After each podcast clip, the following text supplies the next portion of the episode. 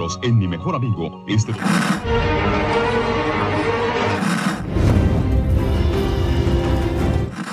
nächste Stunde versetzt sie in eine Welt jenseits aller Vorstellungskraft. Sie überschreiten die Grenze in... Kinder, macht den Fernseher aus. Davon gibt's viereckige Augen. Hallo Achim. Hallo Dominik. Heute wieder zusammen, live. In Gem Farbe. Gemeinsam. Und das Original auch noch. Tete à tete oder vis-à-vis. -vis. ja, oder beides, fast. Genau, wir besprechen heute äh, Folge 3, die, dessen Namen ich überhaupt nicht weiß. Äh, Im Deutschen heißt sie Lichtpunkt. Vielleicht ah, kannst du dir von daher das. Uh, Point of Light von Star Trek Discovery Staffel 2. Ja, mit einer kleinen Füller-Episode vielleicht oder mh, hm, etwas anders, als wir das zumindest mal gedacht, als ich das zumindest gedacht hatte, letzte Folge, dass wir jetzt äh, noch fünf weitere Folgen rote Punkte sehen. Mhm. Ähm, diesmal haben wir keinen neuen roten Punkt, sondern Kontemplation und neue Handlungsbögen, die eingeschlagen werden. Und deswegen strukturieren wir vielleicht die Folge auch einfach danach und erzählen, es gibt einen ganz klassisch A- und B-Plot vielleicht. Äh, TNG-Folgen, den klassischen, äh, wo Data und Jordi was erleben und gleichzeitig Picard eine diplomatische Krise lösen muss. Ah. Und beides läuft so nebeneinander her. Und manchmal hat es dann am Ende was miteinander zu tun, aber oft auch einfach nicht, sondern Spot muss gefüttert werden und das ist dann das Abenteuer der Episode für Data. Und also A und B nicht als Hierarchie zu verstehen, nee. sondern als äh, einfach zwei Dinge. Ja, genau. Gut. Eins und mhm. zwei. Fisch und Fleisch, Obst und Birne. Kartoffel und er ist deutlich geworden. Ja. Genau, und da sind wir einmal auf dem klingonischen Heimatplaneten oder Discovery. Ich überlasse dir die Wahl, womit du gerne anfangen möchtest. Ja, dann können wir es ja doch äh, vom Einstieg her chronologisch machen, denn da haben wir mit Michael angefangen, mhm. mit Michael Burnham, ähm, die sich mal wieder die Leuchtpunkte anguckt, die Lichtpunkte. Oh, da müssen wir, das, ich notiere mir das nochmal eben, dass wir vielleicht den, den Titel auch nochmal dann was, was hm, der dann ja, zu bedeuten Ende hat. was dazu sagen, ja. Ja, ähm, das vergessen wir sonst wieder. so wie wir das ja schon mal getan haben. Für mich wieder Ärger. Ja, erzähl du doch mal was zum Einstieg, während ich überlege, was ich mir hier notiere. ich überlege gerade, wie der Einstieg es ist. Es geht um die Lichtpunkte, die da rumschwirren im Raum. Sie hat mal wieder eine wunderbare Holoprojektion in ihrem Zimmer. Und möchte ganz gerne über die Lichtpunkte eine neue Beziehung zu ihrem Bruder Spock aufbauen was ich nicht so ganz verstanden habe, wie das zu schaffen sei, aber auf jeden Fall möchte sie zwei Probleme mit einer, mit einer Klappe lösen. Möchte zum einen das Rätsel der Lichtpunkte lösen und gleichzeitig vielleicht eine Brücke bauen zu ihrem Bruder Spock. Ja, das ist ja die einzige Verbindung, die sie momentan sieht. weil eben Spock schon vorher von den Lichtpunkten wusste, mhm. Das festgehalten hat. Es klang so, als sie den Wunsch hätte, nochmal ihre Beziehung neu aufleben zu lassen. Also die zu verbessern oder wieder ja, die, in Kontakt zu treten. Die ist ja gestört, das haben wir jetzt schon mitgekriegt. Ja. Und diesmal wird dann ja auch näher erklärt, ja, wie diese Störung zustande gekommen ist. Mhm. Auf jeden Fall äh, denkt sie darüber nach, kommt aber nicht weiter. Ähm, wird dann äh, gestört davon, dass ein Raumschiff sich äh, schnell nähert und es ist ein vulkanisches Raumschiff, wie sich feststellt, wie, wie man so. feststellt. Ja, da bist du. Bin ich schon zu weit? Ja, das ist nicht, nicht, ganz richtig. Ja, im Prinzip schon. Ähm, sie kommt einfach so nicht weiter. Also sie ist halt gedanklich in der Sackgasse mhm. oder die Informationen sind nicht ausreichend und wenn, wenn wir das jetzt chronologisch abarbeiten würden, sie geht dann ja raus auf den Flur und äh, ja. trifft dann die trainierende Mannschaft oder beziehungsweise die, die ähm, was sind's, Offiziersanwärter, die ja, Marathon laufen. Aber wenn wir das außen vor lassen und bei Burnham bleiben, wäre dann das nächste, das dass sie mit, ja, dass sie mit Saru auf die Brücke geht. Gelber Alarm ist, glaube ich. Mhm, weil sich ein Schiff äh, schnell nähert und ähm, keine Kennung angibt. Ähm, sie rufen das Schiff, aber ähm, weil es ein Diplomatenschiff ist, muss es sich äh, nicht äh, den Föderationsanweisungen unterwerfen. Sie haben dann irgendwann Sichtkontakt und sie stellen fest, es ist ein vulkanisches Schiff und Michael kann auch sofort sagen, das ist Sareks äh, Auto, was da, was da lang flitzt. Ja, genau. Die, die parallele Auto hatte ich auch irgendwie im Kopf. Ähm, ja, ist okay. Fuchsschwanz hinten dran. muss ja irgendwie sowas sein, weil, also Moment, zur Zeit ist es ja schon irgendwie so, dass, dass Autos irgendwie Ja. alle grau, schwarz, weiß, ab und zu mal vielleicht ein blaues. Ähm, Autos sehen aus wie ein und das nächste. Und ähm, Vulkan ist, denke ich mal, auch kein kleiner Planet. Da sind genug Raumschiffe unterwegs, dass man genau dieses Schiff wiedererkennt. Hm. Ja, es muss schon besonderes sein. Das heißt aber, vielleicht ist das so ein bisschen Penisersatz für Sarek. Und das ist einfach so ein, das ein mega aufgetuntes Ding. Wir haben ja nicht so richtig den Vergleich. Das ist halt einer mit fettem Spoiler vorne dran und so ein bisschen ungewöhnlich. Und vielleicht eine ungewöhnliche Lackierung auch noch. Ja. Für vulkanische Verhältnisse. Ja. Oder es äh, läuft bei den Vulkaniern so, dass, dass sie im, im Rahmen ihrer Ausbildung, ihres äh, Erwachsenwerdens, müssen sie ihr eigenes Schiff konstruieren. Ah, ja. Und das ist dann so das, äh, das Lehrlingsstück oder so. Ja. Und sie sagt ja auch, das ist Sareks Schiff. Sie Ja. erkennt es dann, ja, ne? Warum sagt sie nicht, das ist vielleicht das Schiff meiner Eltern? Hat die Mutter ein eigenes Schiff eigentlich? Ist es also ein kleiner Beetle? warum sollte die ein eigenes Schiff haben? Ist die, die Frau des Diplomaten. Ich würde vielleicht auch mal ein bisschen einkaufen fahren nach Betaset oder nach Riesa. Ja, nee, ich glaube, ich glaub, da stößt die Emanzipation immer noch an, an die Hm. alten Grenzen. Das stimmt, gerade bei den Vulkaniern, die irgendwie ein bisschen seltsam sind auf jeden Fall, was so die Erziehung angeht. Naja, auf jeden Fall vermutet Burnham dann, dass äh, Sarek vielleicht neue Informationen hat bezüglich den roten Punkten, weil er ist damit beauftragt, wir kriegen das nochmal kurz zusammengefasst vom vulkanischen Hohen Rat oder so, da auch Informationen zu sammeln. Und Pike ähm, sagt, er, das könnte noch einen anderen Grund haben. Und zwar, ich musste das ähm, an das Sternflottenoberquartier weiterleiten, die Informationen, die wir bekommen haben. Und vielleicht ist das auch zu Spock durch, äh, zu Sarek durchgedrungen, was den Zustand von Spock angeht. Das war nämlich mit in dem Bericht drin. Und wenn Sarek das auch gelesen hat, vielleicht möchte er darüber sprechen. Ja, also er rechnet mit Ärger von Sarek. Ja, genau. Ja, oder zumindest Sarek irgendwie Ärger macht, dass er Informationen haben will oder äh, Spock sehen möchte, wie auch immer. Ja. Deswegen soll äh, Burnham ähm, Sarek auch von der Transporterplattform abholen. Sie geht hin und es ist aber Mutter Spock, äh, Amanda Grayson, die Burnham um Hilfe bittet. Ja, es ist, äh, es ist wieder so diese Überraschung im Transporterraum. Mhm. Es ist das zweite Mal und kurz vorher gab es noch eine Szene, wo ich dachte so, oh, zeigen sie uns jetzt auch wieder. In dieser Folge war das äh, nicht mit den Türen so, ähm, die, die überblenden. Hatte ich eigentlich fest mit gerechnet. Beim, beim zweiten Mal habe ich, ich habe es jetzt gerade das zweite Mal geguckt und äh, habe es ähm, wieder kurz erwartet, dass gleich eine Überblende kommt, obwohl ich schon wusste, dass sie nicht kommt, weil ich sie schon beim ersten Mal gucken erwartet hatte und äh, sie natürlich nicht kam. Ähm, ja, und genauso war jetzt aber dann auch im Transporterraum die Überraschung wieder, so wie es beim ersten Mal nicht Spock war, war es beim zweiten Mal nicht Sarek, dafür aber eine positive Überraschung, dass es dann die Mutti war. die mal vorbeigeschaut hat, die sich, ja, einem komischen Outfit und so ein bisschen verzweifelt wirkte. Sie bringt auf jeden Fall Drama Ja. rein, indem sie Burnham ins Ohr flüstert und sag's geheim, Aber ich brauche deine Hilfe. ist geheim. Hey du, Ja, willst du nahe kaufen? nein, okay. wir sind ja beim B-Plot. ja, richtig. Amanda. Amanda steckt Burnham, dass sie versucht hat, zu Spock durchzudringen. Ja, richtig, stimmt. dass äh, ja, sie aber nicht weitergelassen wurde. Sie, sie durfte nicht, nicht zu ihrem Sohn, obwohl sie ja die nächste Verwandte ist, was Und Burnham eine anmerkt. Diplomatin oder Diplomatenfrau. Und ja, genau, diesen Status hat. ich als Zahnarztfrau. Mit eigenem Schiff gerade von meinem Mann. ähm, ja, also kommt nicht weiter, aber sie war so logisch zu klauen. Genau. Was soll man tun, wenn man nicht weiterkommt? Man mobst was weg. Ja, und äh, ja, es ist mal wieder eine Gewissensfrage an Burnham, die, die man ihr, finde ich, ganz gut aus dem Gesicht ablesen kann.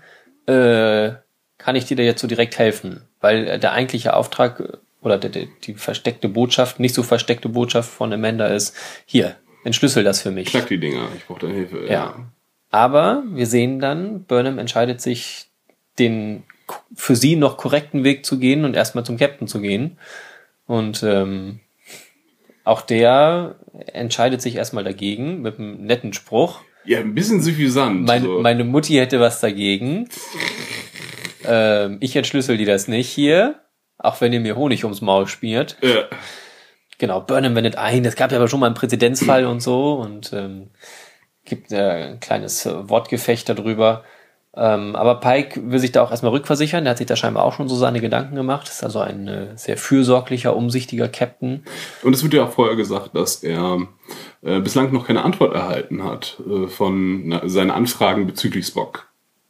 Ja, das er hat doch, offensichtlich ein paar Mal hingeschrieben auch. Ähm, ja, das wird in, der, in dem Gespräch mit dem Typen auf der. ja, genau, da wird das nochmal wiederholt. Da wird das nochmal wiederholt. Okay, gut. Aber vorher hat er nochmal gesagt, ähm, oder Michael hat ihn gefragt, ob er denn neue Informationen zu Spock hätte. Und nee, hat er Mhm. Okay. nicht beantwortet. Ja, auch jetzt in dem direkten FaceTime-Gespräch gibt's äh, ja gibt's keine Antworten. Hast du diese Anspielung verstanden mit nur meine Urgroßmutter und du benutzen diese?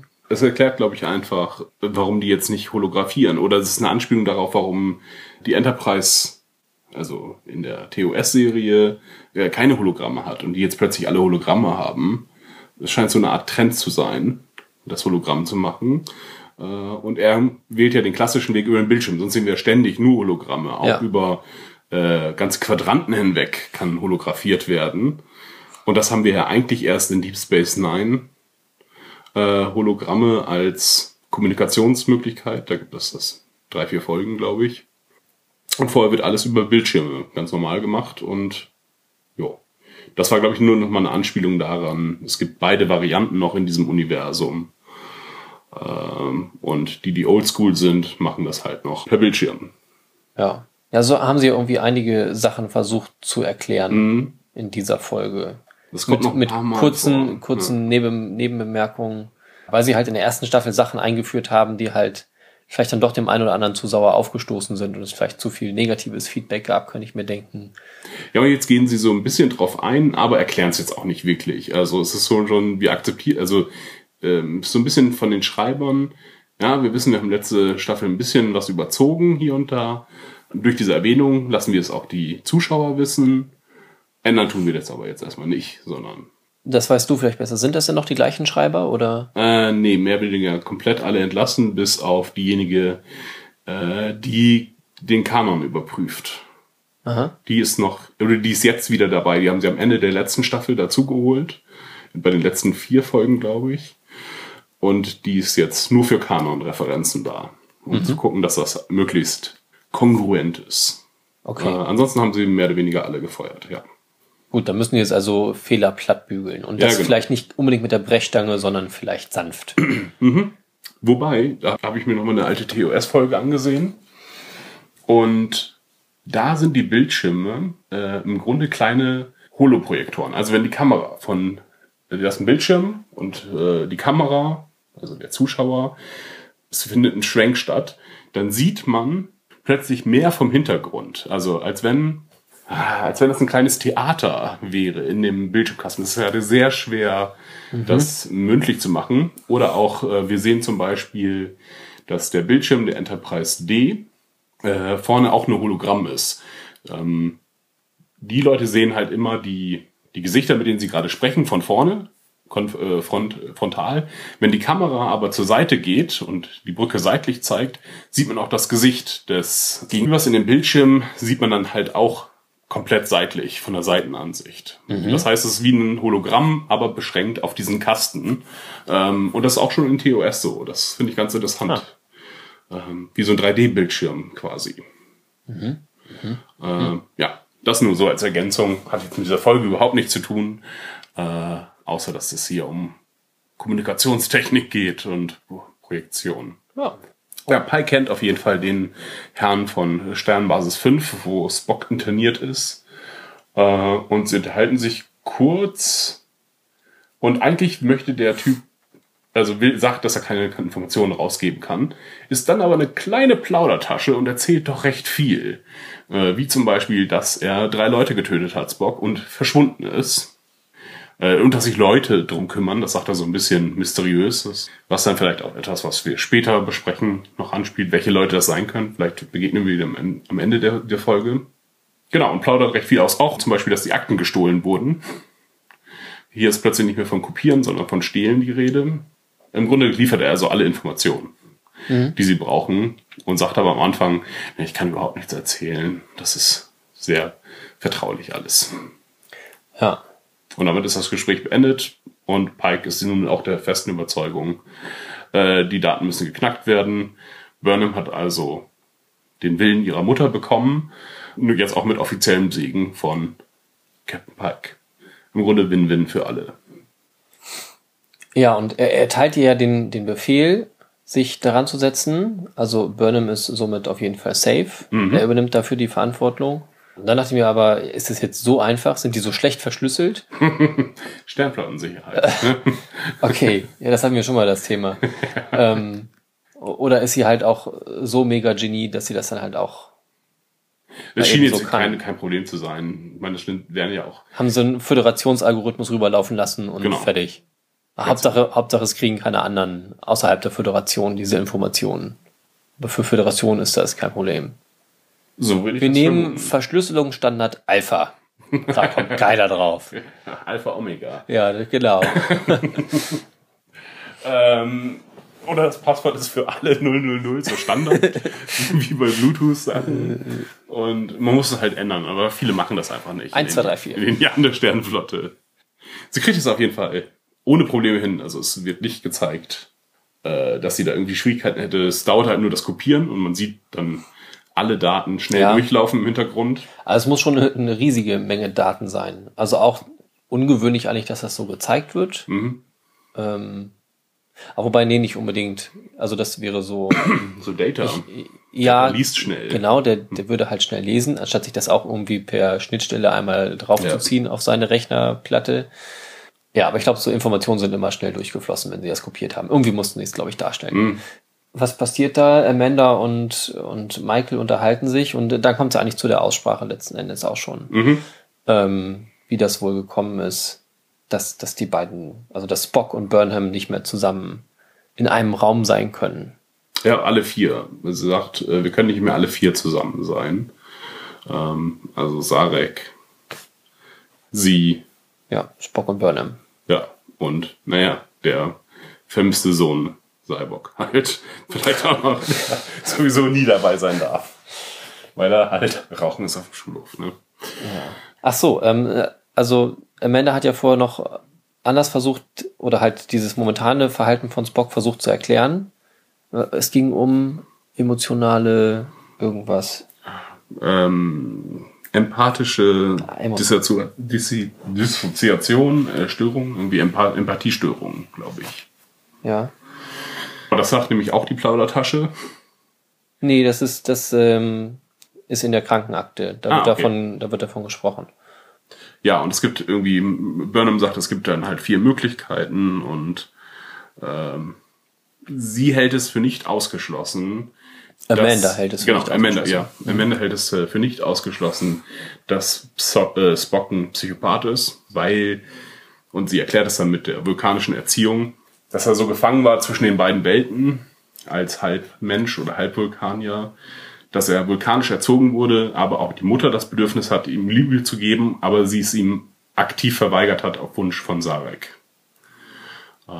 Ja, aber sie geht jetzt davon aus, er hätte es wahrscheinlich oder vielleicht gebraucht. Gebraucht, genau, richtig. Das hatte sie gefühlt und ähm, war umso schlimmer dann vielleicht, dass sie das an Michael ausleben durfte, was wir auch schon gesehen haben, Ja. äh, was sie äh, auch, was sie auch selber an, vermisst hat bei der Erziehung von Spock. Das sagt sie ja auch, dass sie das auch Bedürfnis, das Bedürfnis hatte, ihm Liebe zu geben, was sie aber nicht durfte. Als sie, als sie dann übrigens das ähm, Verhalten von Spock erklären, ähm, fühlte ich mich so ein bisschen an, an Data erinnert aus äh, der Aufstand. Oder so diese, diese Rahmengeschichte habe ich mir dann so, so dahinter vermutet. Denn Data in der Aufstand ist ähm, relativ zu Anfang dafür verantwortlich, dass die, dass die ähm, ja, erste Kontaktcrew ist es ja gar nicht. Einfach die Beobachtungscrew auf einem Planeten entdeckt wird. weil da ein, ein Unrecht geschieht, was er erkannt hat, aber er wird beschädigt und ja, tickt halt völlig aus, aber ist halt in so einem, so einem Grundschutzmodus und versucht halt, ja, die Bevölkerung auf diesem Planeten eigentlich zu beschützen. Und ähm, so hörte sich das hier bei Spock für mich auch an. Mhm. Zumindest wie sie es erklärt haben. Oder wie Burnham es erklärt hat, dass er ja aus moralischer Überzeugung so handelt. Ja, um irgendwie mehr Schaden von anderen abzuhalten, musste er halt sich durch diese drei Doktoren durchkämpfen, quasi. Ja, genau. Was ja auch wieder sehr vulkanische Logik wäre. Das Wohl der Mehrheit überwiegt das Wohl des Einzelnen. Ja. So in der Richtung zumindest. Ja, klang für mich sehr wie aus der Aufstand. So, äh, während sie dann diese leichte Aussprache haben, also denn Michael erzählt dann auch, ist passiert, kommt das jetzt schon, dass sie Spock halt weggestoßen hat. Mhm, genau. Ähm, dann umarmen sie sich und äh, alles ist gut. Mhm, nee. Und dann kommt, glaube ich, der rote Engel. Ach so, nee, ah, okay, dann, dann nicht. Also genau, der rote Engel kommt dazwischen. Ja. Ähm, Und dann wo halt Amanda erklärt, wo, woher sie den bei Spock kennt oder warum Spock den gezeichnet hat, dass der von Spock ist, dass Spock halt von dem roten Engel berichtet hat und zwar als ähm, Burnham entführt wurde, wurde sie entführt? Nein, nein, sie ist weggelaufen. Ah, Okay, Äh, nach dem Anschlag der Logikextremisten ist sie weggelaufen, um Gefahr von der Familie abzuwenden.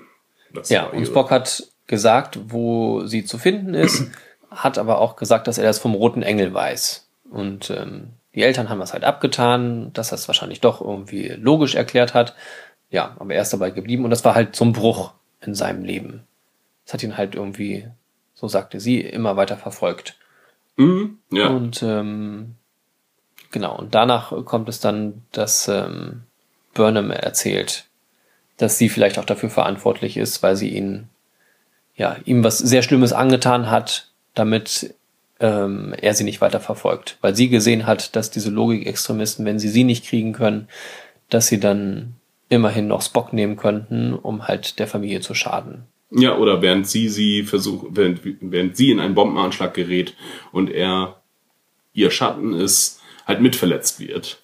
Deswegen hat sie ihn offensichtlich so schwer gekränkt, beleidigt, irgendwas Furchtbares angetan, äh, was Amanda auch klassifiziert irgendwie als, das scheint wohl nicht reparabel zu sein oder unwiederbringlich. Hast du ihm, hast du ihm geschadet? Ja, und ich habe auch das Gefühl, dass, dass sie ihr das übel nimmt. Ja. weil eine, eine positive Kommunikation findet ja nicht weiter statt. Burnham sagt, sie, deswegen versucht sie unbedingt dieses Rätsel zu lösen und Spock zu finden. Und ähm, Amanda sagt, nö, ich finde ihn. Ja. Sie machen eine relativ schnelle Wandlung durch äh, von ähm, ja, einer sehr positiven Beziehung zueinander zu distanziert. Sie stehen ja sich dann auch gegenüber und äh, arbeiten zwar am, am selben Ziel, äh, aber offensichtlich jetzt wieder getrennt, weil Michael ihrem Jungen auch etwas angetan hat. Etwas Ja. so Furchtbares. Was ihn, was sie, glaube ich, meint, was ihn zu, zu dieser Empathiestörung geführt hat. Ich glaube, sie macht jetzt Michael ein bisschen dafür verantwortlich. So schien es mir zumindest. Ja, eventuell. Also ich glaube eher, das, was du direkt davor gesagt hast, dass, dass halt du hast meinem, meinem Sohn geschadet und dass er jetzt dann doch irgendwie ein bisschen mehr eventuell wiegt, dass es halt ihr, ihr leiblicher Sohn Mhm. ist und ähm, Michael nur, nur in Anführungsstrichen die ähm, adoptierte Tochter. Ja. Ja, wollen wir über vulkanische Erziehung tendenziell nochmal sprechen? Was hast du denn zu sagen dazu? Es ist, das ist, also die Vulkanier ähm, schienen immer so, ja, als ein fast schon perfektes Volk, so ein bisschen wie die Elben in Herr der Ringe, waren stärker, sind klüger, äh, künstlerischer, alles ist Kunst und alles ist äh, spirituell bei ihnen. Äh, und umso mehr man davon mitbekommt, denkt man, das ist eine furchtbare Gesellschaft, in der man nicht leben möchte. Es gibt irgendwelche Logikextremisten, die andere Leute versuchen umzubringen, haben wir auch gleich in der, weiß nicht, dritten Folge äh, von Discovery gesehen, wie ein Logikextremist versucht, Sarek umzubringen. Gleichzeitig diese komplette Verdrängung von Emotionen, die offensichtlich nicht natürlich ist, sondern antrainiert werden muss, da sie Kinder vermutlich haben, aber durch aktive oder durch meditative Unterdrückung und durch dass die Eltern keine Gefühle zu ihren Kindern zeigen, äh, das abtrainiert zu werden. Und dass die Kinder dann aber später auch darunter leiden. Denn wir sehen ja auch, was für ein distanziertes Verhältnis Spock zu Sarek hat. Das sehen wir in TOS zum Beispiel, dass er nie über seine Familie spricht. ja, dass das irgendwie ganz, ganz furchtbar ist, äh, dort zu leben, offenbar. Und auch alle Vulkane, die wir kennen, eine Klatsche haben. Äh, Tepol wird drogenabhängig, weil sie dann endlich ihre Gefühle ausleben darf. Irgendwie wird sie high von der äh, Hüllenpanzerung, wenn ich das richtig in Erinnerung habe, die sie brauchen, um sich gegen die Ausdehnung äh, zu schützen bei Star Trek Enterprise. Ja, Weiß nicht, ich weiß schon, bei welcher Serie Okay. du bist, aber ich kann mich nicht dran erinnern, dass sie irgendwie. Sie wird drogenabhängig, da kann ich mich Okay. ganz genau dran erinnern. Ich weiß auch, dass sie dann äh, irgendwann gefühlvoller wird und ähm, ich habe da irgendwie noch ganz stark diese Folge in Erinnerung, wo sie in, der, in die Vergangenheit auf die Erde reist, wo die Vulkanier das machen, was die Föderation später ja auch noch macht, dass sie halt die, die Vulkanier schon viel früher auf der Erde waren ah, okay. und ähm, da halt irgendwie die Leute ausspionieren. Mhm. Wo, glaube ich, auch einer der Vulkanier eine, eine Liebesbeziehung eingeht. Echt? Da kann ich mich nicht dran erinnern, die Folge. Aber ich habe auch Enterprise nicht so gut verfolgt. Ja, ich offensichtlich auch nicht, weil ich weiß diese Folge gerade, aber das, was du mir erzählt hast, weiß ich nicht. Es kann natürlich auch gelogen sein, was du mir erzählst. Also, Nein. es kann denn nicht, Nein. nicht der Wahrheit entsprechen. Genau, wen haben wir noch? Äh, dann haben wir dieses, äh, dass sie in ihre Paarungszeit kommen und dann irgendwie gewalttätig werden und Ich glaube, es ist alle sieben oder alle 13 Jahre, glaub, wenn sie Ponfar erleben. Und dann auch so vor Vergewaltigung nicht unbedingt zurückschrecken. Sie müssen sich dann sehr konzentrieren, dass das, das zu unterdrücken. Ich Ja. weiß, dass Tuvok da schwere Probleme hatte und dadurch auch dann irgendwelche äh, offensichtlich Masturbationen dann nicht mehr hilft. Ja, ich glaube, es ist ja, also er, er muss auch sich ähm, Gedanken verschmelzen oder müsste er das eigentlich? Also er hat ja am Ende so große Probleme, dass, dass er krank wird und ja auch letzten Endes, nee, sterben tut er nicht am Nee, Ende aber- von Voyager, aber er wird ja doch sehr, sehr instabil, Ja. Was dann auch irreparabel ist. Aber ich glaube, vor allen Dingen, weil er so lange von anderen Vulkaniern getrennt ist. Ja, weil er sich nicht paaren konnte, weil das nicht, er hat das zu lange unterdrückt. Ich glaube, das war die Idee. Er ist nach sieben Jahren ins Ponfar geraten und hat das dann über Monate hinweg durch schwere Meditation versucht zu verdrängen und das kam, bricht dann halt irgendwann in Wahnsinn, ist das ausgebrochen. Und es, wahrscheinlich musste ihm Cass helfen oder so. Also, äh, irgendwer hat Nee, die war dann schon weg. Ich weiß nicht, welches Crewmitglied sich dann zur Verfügung gestellt hat. Ja, am, am Ende wurde ihm geholfen, weil sie in der Zeit gereist sind Ach, und dann einfach viel früher angekommen sind. Weil Janeway zurückge zurückgereist ist. Admiral Janeway ist zurück, Ach, um Tuvok zu retten. unter anderem Tuvok, Chakotay.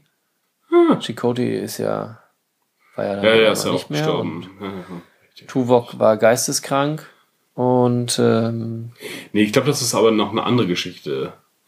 Das, äh, Tuvok in der Zukunft hat Alzheimer, glaube ich. ach so, okay. Genauso wie Sarek später auch. Er hat ja dann auch dieses Gefühls, äh, diese Gefühlskrankheit, dass er das nicht mehr kontrollieren kann. Sowas wie Gefühlsinkontinenz, dass er dann plötzlich anfängt zu weinen.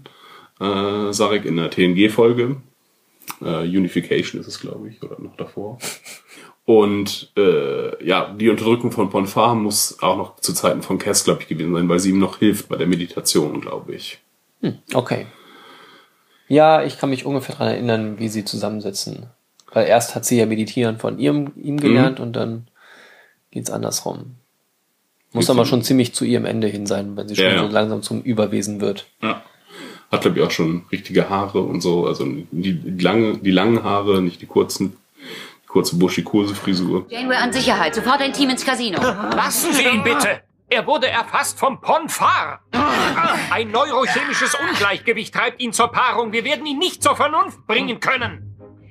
Tuvok, ich verstehe Sie. Sie sind Vulkanier. Sie mussten sieben Jahre ohne auskommen. Paris, versuchen Sie zu laden ein Hypospray.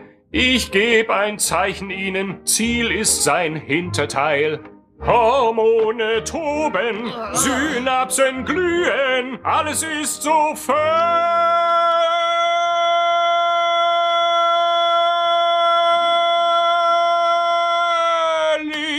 unlogisch. Unlogisch.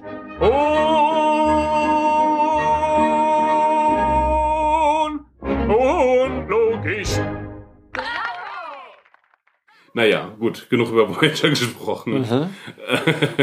äh, ich wollte nur sagen, äh, dass äh, Vulkan und alle Vulkanier durch Erziehung schlecht sind. Und dass das eine Gefahr für alle ist. Jo. Ach so, Rassisten sind sie auch noch. Äh, in Enterprise Sagt der, der sich gerade rassistisch äußerte. gegen alle Vulkanier, das ist richtig. Gegen eine fiktive Spezies. Aber die sind halt auch, diese fiktive Spezies ist halt rassistisch gegen uns. Die haben angefangen, weil sie uns irgendwie für Affen halten äh, und nicht für reif genug, um ins Universum vorzustoßen. Ja, das halten sie uns, das halten sie uns, das halten sie der Föderation äh, oder den der Sternflotte ja vor und wollen nicht und sabotieren auch ständig die Enterprise wegen allem Möglichen. Ja. Ähm, Du hattest bestimmt eine Frage dazu gestellt. vermutlich irgendwo spult mal ein paar Minuten Nein, du hast, zurück. du hast nur gesagt, äh, lass uns über, äh, über Vulkanier oder deren Erziehung reden. Ja. Andere Kulturen, andere Sitten und dass sie vielleicht auch andere Bedürfnisse haben, die Vulkanier. Aber offenbar ist es ja nicht so, sondern die haben auch dieses Bedürfnis, sondern haben sich einfach nur für den Pfad der Logik entschieden. Im Gegensatz zu ihren Geschwistern, die Romulaner. Ja, und sind so Triebtäter alle. Es sind äußerst instabil, würde ich alle nicht arbeiten lassen. Äh, auf Raumschiffen in der Nähe von Waffen. Aber scheinen mir auch sehr beliebt zu sein als Kapitäne, Erste Offiziere. Ja. Echt? Haben wir viele Kapitäne? Ich, fallen jetzt zwei ein. Die kommen aber alle aus Deep Space Nine tatsächlich. Gegen einen spielt Cisco Baseball seit Jahren. Aha. Äh, oder nein, sie haben einen Wettstreit und dann hat er Baseball ausgewählt. Ähm, und dann spielt die DS9 Crew gegen den Kapitän, der Vulkanier ist und der nur Vulkanier einstellt. Das ist es nämlich. Aha. Genau, das ist wieder so ein Rassismus. Der sagt nämlich, äh, die anderen sind schlechter, deswegen hat er nur vulkanische Offiziere. So, Hm. Das war's. Und der ist auch furchtbar. Ähm, die Saratoga hat, glaube ich, auch einen äh, vulkanischen Kapitän. Äh, ja, und später in der Zukunft sehen wir Captain Tuvok und äh, auch natürlich Captain Spock. Hat ja dann, wird ja auch irgendwann befördert in einem der Filme auf jeden Fall. Bevor er Okay. stirbt. Ich entsinne mich nicht. Okay, wie kommen wir weiter? Ja, mit Michael sind wir damit, glaube ich, auch so ziemlich durch, zumindest so mit ihrem, mit ihrem Haupthandlungsstrang. Mhm. Sie kommt dann noch einmal in Verbindung mit ähm, Walk beziehungsweise Ash, tritt sie noch mal in Erscheinung, Mhm. äh, während die Ferngespräch führen und wenn sich Michael Stimmt. um Tilly kümmert. Da so, ähm, sie kriegt nämlich den Anruf von Bock und geht dann mittendrin im Gespräch mit Amanda einfach raus. Ich muss mal eben gehen, ja. Genau, und dann passiert, äh, gibt's eine ganze, dann gibt- äh, dauert zehn Minuten und sie geht einfach wieder zurück zu Amanda und die hat ja offensichtlich die ganze Zeit gewartet. Das war, das war irgendwie sehr komisch.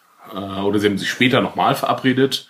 Keine Ahnung. Dann wird das Gespräch irgendwie so fortgesetzt, als wenn es nie diese Unterbrechung gegeben hätte.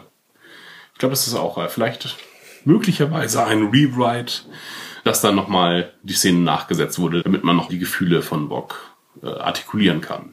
Weil für die Folge hat es auch nicht so richtig den Sinn. Es Ja. wird ihm später ja noch Verrat vorgeworfen, aber das spielt überhaupt keine Rolle mehr. Werden wir gleich nochmal besprechen. Wollen wir zu Tilly übergehen? Ja, bleiben wir doch erstmal auf der Discovery. Die ähm, nimmt weiter am Kommandoprogramm teil und ich hatte es ja, glaube ich, letzte Folge schon gesagt. Äh, es gab eine E-Mail mit, äh, ja, vielen, dass du dich dann bei der Bestzeit und so weiter verbessert hast beim Laufen. Nun sehen wir, dass ähm, die, die Früchte des Ganzen, äh, denn Tilly äh, läuft an der Spitze des Kommandotrainingsprogramms mit äh, und gewinnt sogar diesen Halbmarathon oder Marathon. Äh, was ich nicht ganz verstanden habe, ist, äh, warum das Licht immer an und ausging in den Fluren. Also man sieht, wie sie langlaufen und das Licht von der Discovery geht an und aus. Ja. Das habe ich nicht verstanden. Habe ich mir so erklärt, dass das quasi eine ähm, Warnung ist? Die, die Lichtschranke, die sie ungefähr beibehalten sollten, Ah, ähm, um, um eine gute Zeit zu erreichen. Dass wenn sie so einigermaßen im am Licht sind, dass sie dann, mhm. genau, dass, dass sie dann halt schnell genug sind. Vielleicht müssen sie auch konstant einigermaßen dieses Licht beibehalten. Wenn sie einen Marathon oder Halbmarathon laufen, müssen sie auch irgendwie eine Laufstrecke haben. Ja. Und dann müssen die vielleicht bestimmte Abbiegung an. Wie beim Eisschnelllaufen, müssen, müssen eine 32er Rundenzeit irgendwie, sonst äh, sind sie zu langsam. Mhm. Es wirkte dadurch durch das flackernde Licht irgendwie wie so eine Traumsequenz, weil Michael äh, geht dann auf den Flur raus und wird fast umgerannt von den Leuten. Mhm. Und dann schwenkt auch so die Kamera rum und folgt dann halt Tilly weiter. Und es wirkte so, ja, wie so eine Traumsequenz irgendwie, ganz äh, surreal. Ja, sollte vielleicht auch so ein bisschen Mhm. dahin wirken. Weil Tilly dann mittendrin nämlich auch noch wieder Halluzinationen hat von May Ahorn, die sie weiter bequatscht. Ich weiß gar nicht mehr, was der Inhalt dieses Gesprächs ist, aber Ja, ich kann dir helfen und feuert Also, sie an. Du bist, May- special, du bist besonders. genau, Tilly. du bist, du bist meine Stilly Tilly und ähm, genau. Ich habe dich ausgesucht oder Mhm. weiß nicht, ob ausgesucht, ob sie das so sagt, aber du bist, du bist meine Beste und ähm, genau. Tilly will das aber möglichst wegschieben, spricht auch von einer Geistesstörung. Ähm, Er versucht Genau. sie so zu ignorieren im Grunde, konfrontiert sie aber dann trotzdem damit, dass sie eigentlich tot ist und rennt dann weiter und äh, holt die erstaunlich schnell wieder Ja. ein tatsächlich. Also die sind da schon 10, 15 Sekunden mindestens am Schnacken. Also ungefähr, kann man, kann ich schwer einschätzen.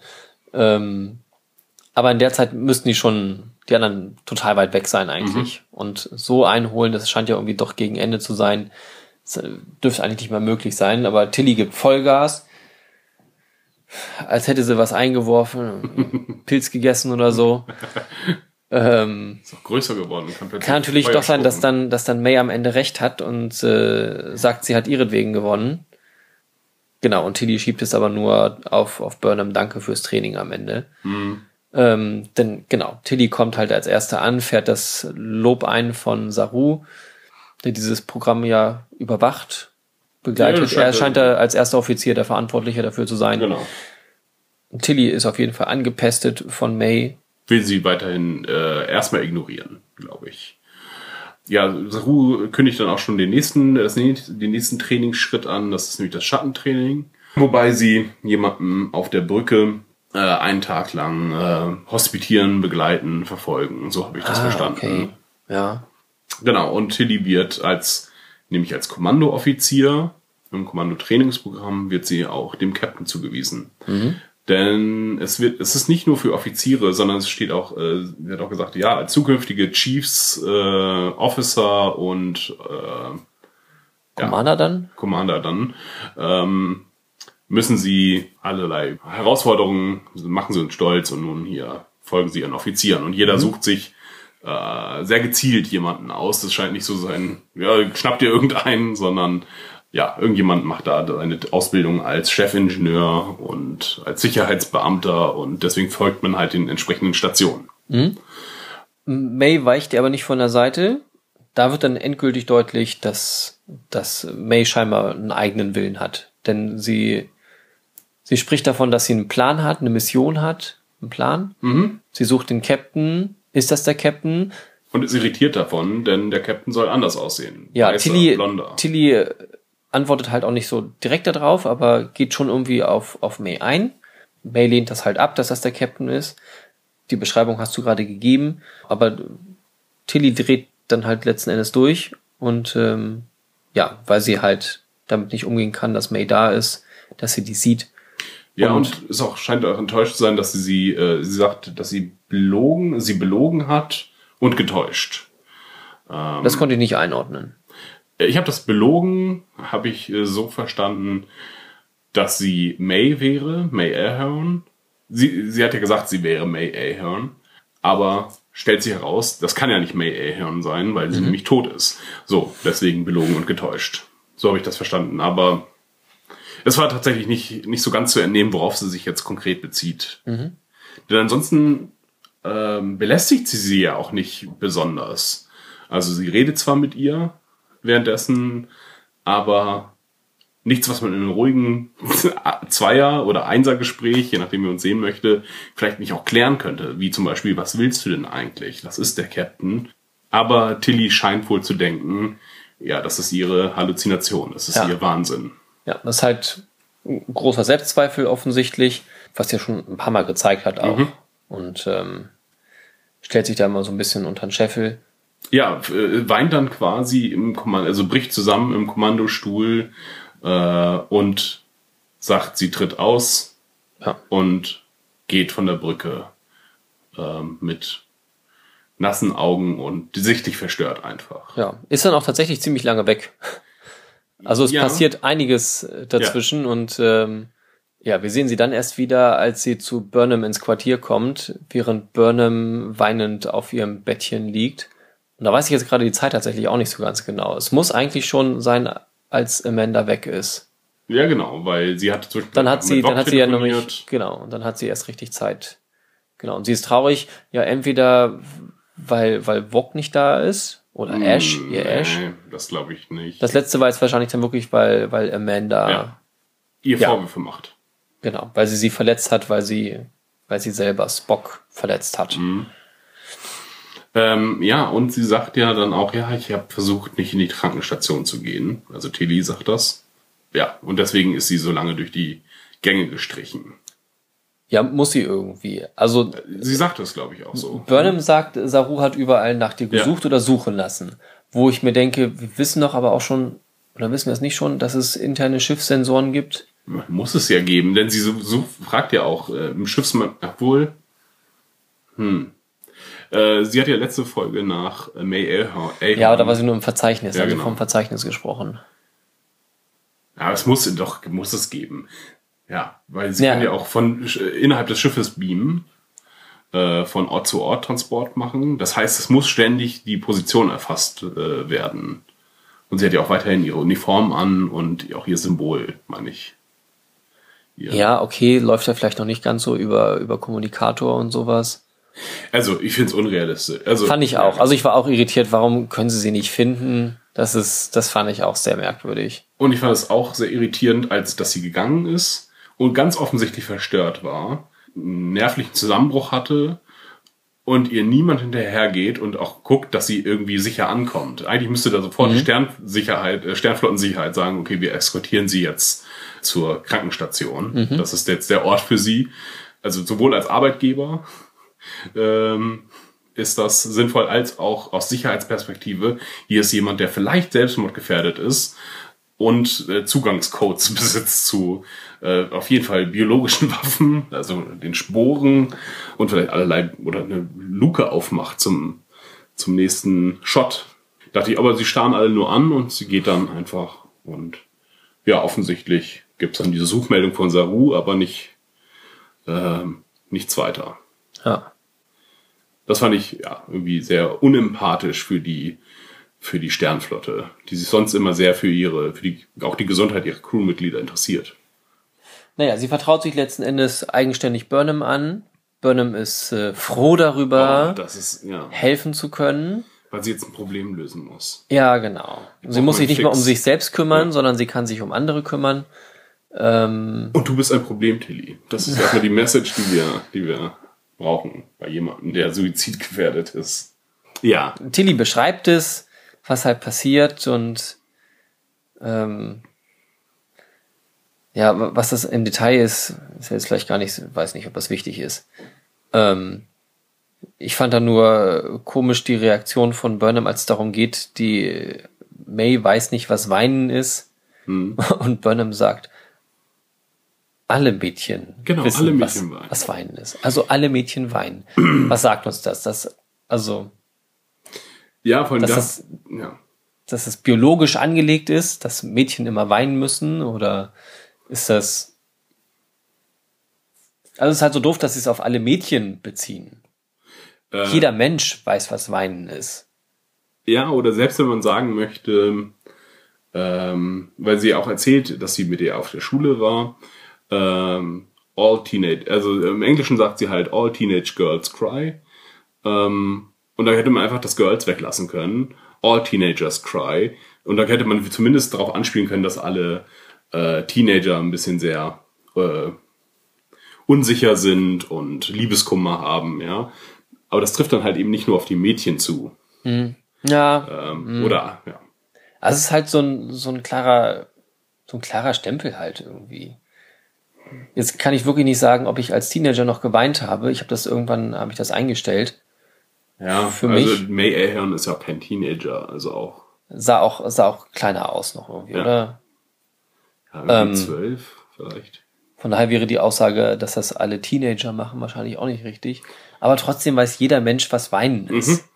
Weil das, auch wenn er selber nicht weint, das gesehen hat bei anderen mindestens. Denn, man hat völlig isoliert gelebt. Also, aber das ist halt, ich weiß nicht, wenn sie sagt, alle Mädchen weinen, ist das halt, das ist eine ganz andere Dimension. Als wenn Mädchen dazu verpflichtet werden zu weinen oder emotional zu sein. Sie müssen emotional sein oder sind es und können nicht anders. Und auf Jungs trifft das nicht zu.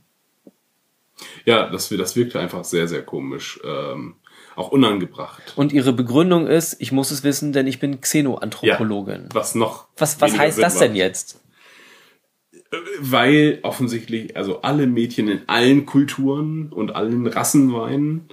Äh, weil Xeno sagt ja eigentlich nur fremd. Also sie ist äh, für fremde Kulturen ist sie Expertin.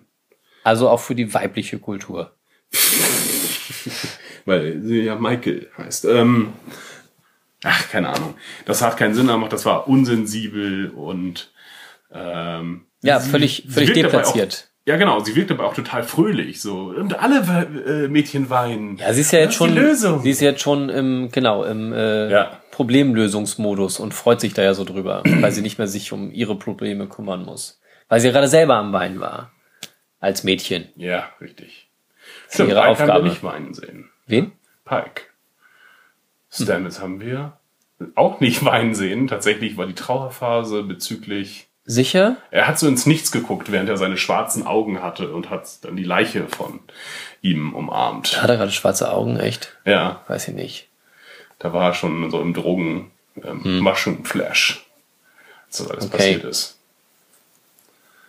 Und dann ist er noch einmal ein bisschen wütend auf Ash. Ach, ich dachte, der hat das nur gesehen und hat da nichts weiter gemacht.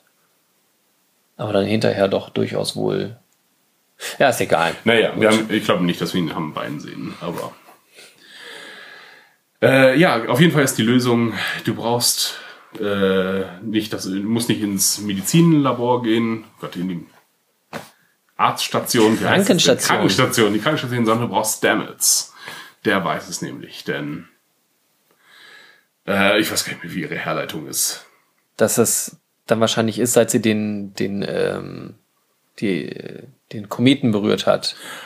Das Gestein. Stimmt, das Und- sagt sie ja auch sofort. Das, sagt, das ist nämlich auch der Punkt. Tilly macht das sofort als Selbstanalyse, sagt, ja, seit ich den, ähm, äh, seit ich den Schlag bekommen habe von dem Meteor-Dings, äh, ist das so. Sehe ich halt äh, May Ahern. So, Tilly hat im Grunde alle Informationen und da finde ich es so schlecht, dass natürlich Michael kommen muss, um das zu lösen. Das hätte Tilly einfach selber machen können. Sie hätte ja den Nerv zusammen haben können und sich dann einfach zusammenreißen können und sagen können, okay, jetzt analysiere ich die Situation. Ne? Ähm, und okay, wa- warum weißt du nicht, was Weinen ist? Das ist, schien ja auch sofort komisch zu sein. Also kann es keine, hätte das mit logischer Herleitung äh, die Sachen ausschließen können und dann selber Hilfe suchen. Das Ja. wäre viel mehr. Ist jetzt vielleicht noch die Frage, inwieweit sie dazu in der Lage war, weil sie selber betroffen war, weil vielleicht ähm, May sie abgelenkt hat von solchen Sachen Ja. und ähm, ja, sie deswegen halt nicht mehr klar denken konnte. Ist noch okay vielleicht. Weil Ja, sie, weil sie eben auch mit Selbstzweifeln geschlagen ist und ähm, ja, Ja, nur wenn man eine Charakterentwicklung vielleicht auch zeigen möchte, von, von selb, äh, unsicher zu irgendwann mal Commander, Captain äh, Material, dann wäre das jetzt so ein Schritt gewesen, dem hätte zeigen können, okay, es hat in meine Ängste hineingespielt, aber ich habe diese Ängste selber überwunden und brauchte jetzt nicht, musste nicht Michael erst noch alle Informationen nochmal geben, weil Michael ja nichts davon mitbekommen hat. Michael löst es schnell und dann ist Michael auch nicht mehr zu sehen übrigens. Ne? Sie schickt sie dann offensichtlich alleine zu Stamets hin, weil in, dem, in der Spornkammer ist sie nicht dabei, wenn ich das richtig sehe. erinnere ich mich jetzt auch nicht direkt, aber es wird über sie gesprochen. Dank äh, der, der Erkenntnisse von Burnham Ja. finden sie halt heraus, dass da ein Pilz in Tilly ist. Das wäre so witzig gewesen. Ein, ein multidimensionaler Pilz. Du brauchst keinen Arzt, sondern einen Stamets. Und dann sieht man, wie sie zusammen auf Shoppingtour gehen. Ja, oder erstmal schön an Rauchen. ja, genau. Ein Stamets ist nämlich, ist nämlich so eine dicke Tüte. Blond angemalt. Aber klein. Also viel kleiner als ein Pike. Äh, Entschuldigung, ich habe dich rausgebracht. Ähm, genau, sie Ja. ist ein Pilz. Genau. Ist halt befallen. Ähm,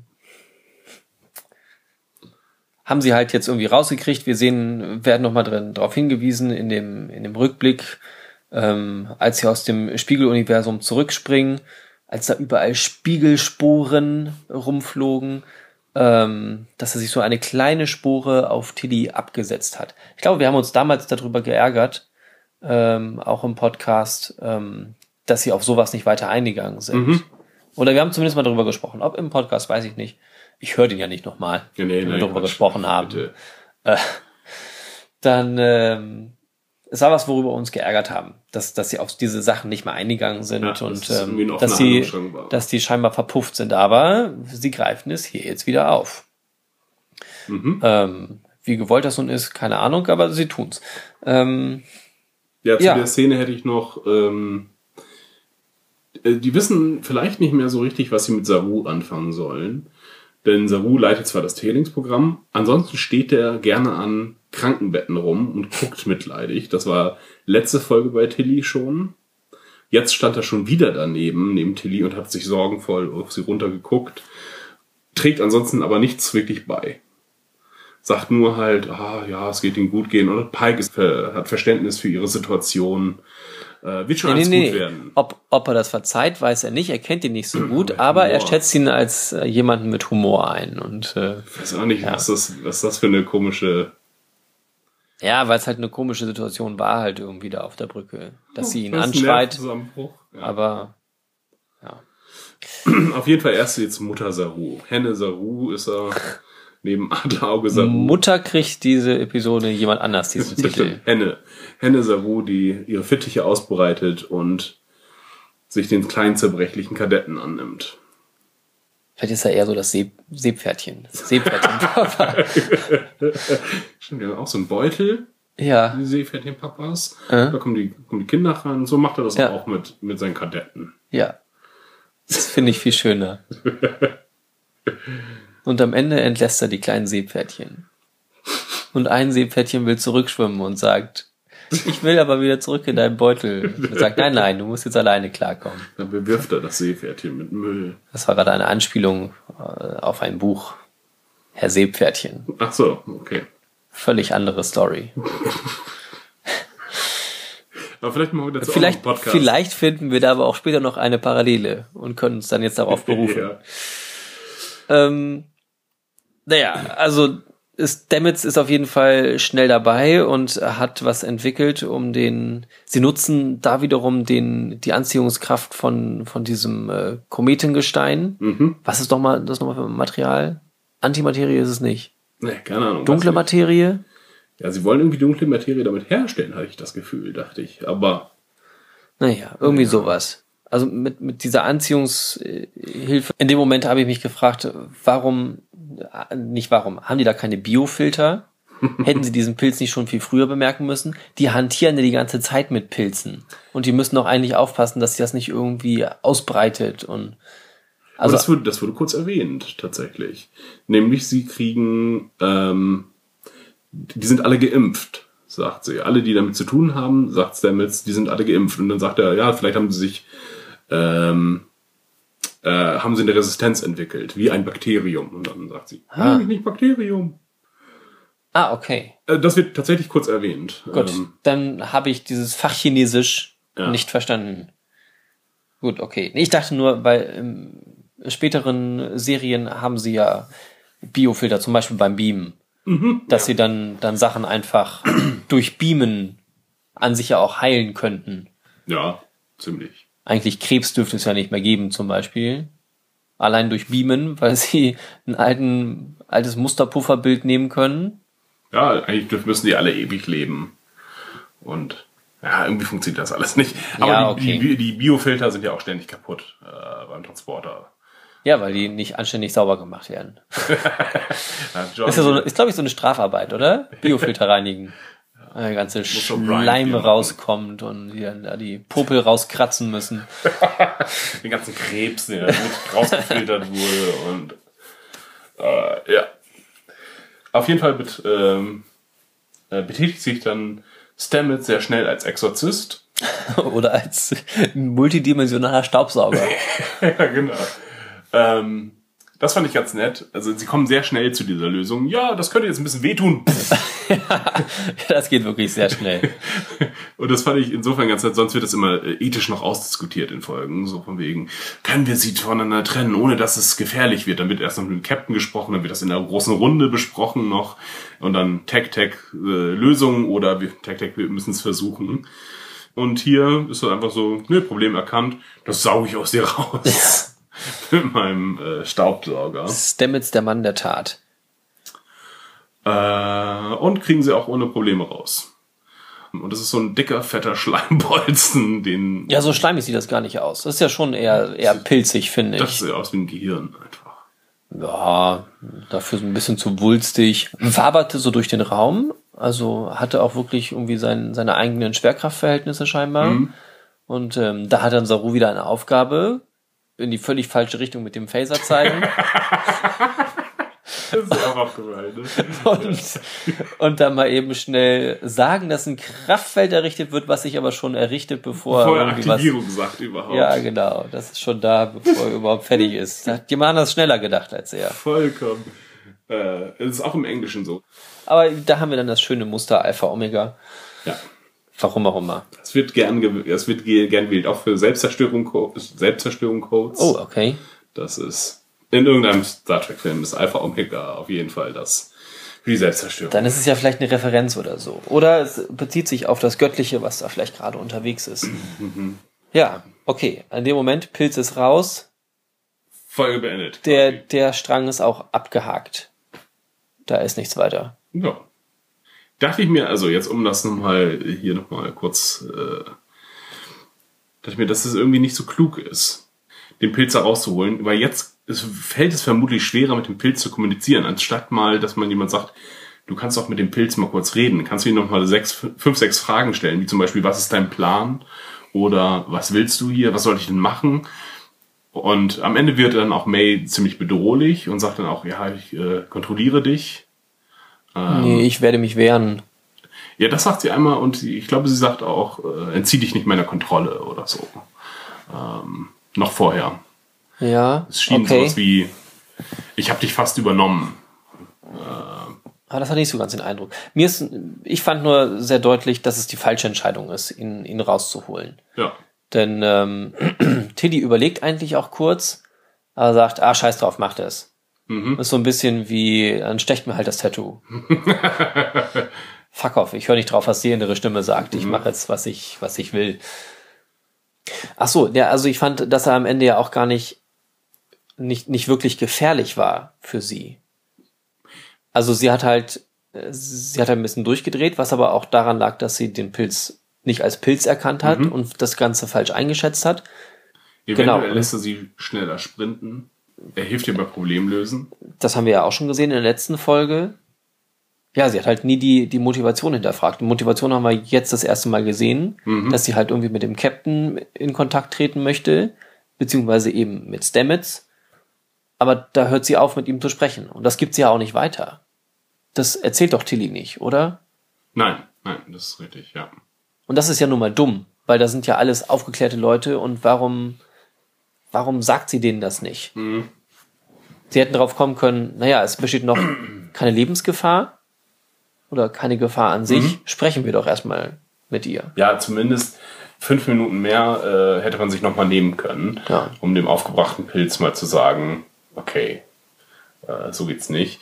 Ähm, allerdings sah es auf den Scan-Bildern schon ziemlich unheimlich aus. Dann wurde der Körper gezeigt, das hat sich dann so in die Oberarme hineingefressen, wo quasi die ganze Lunge ist voller Pilz.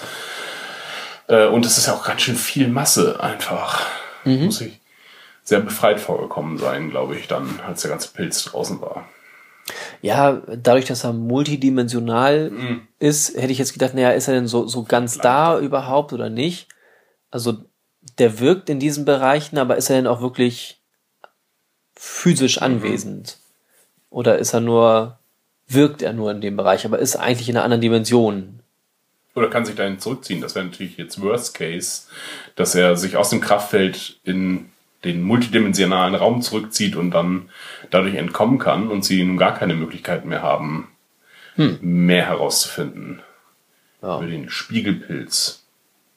Ja, war nicht so, schien mir, schien mir nicht durchdacht und wie du auch gesagt hast, auch no- notwendig zu sein, da jetzt so schnell zu handeln. Für Sternflotte zu impulsiv.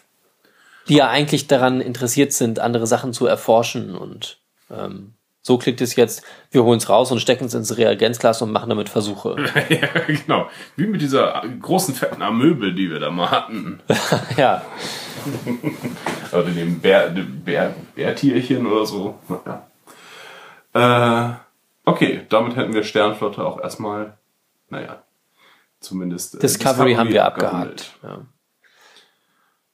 Was Ähm, passiert auf Kronos?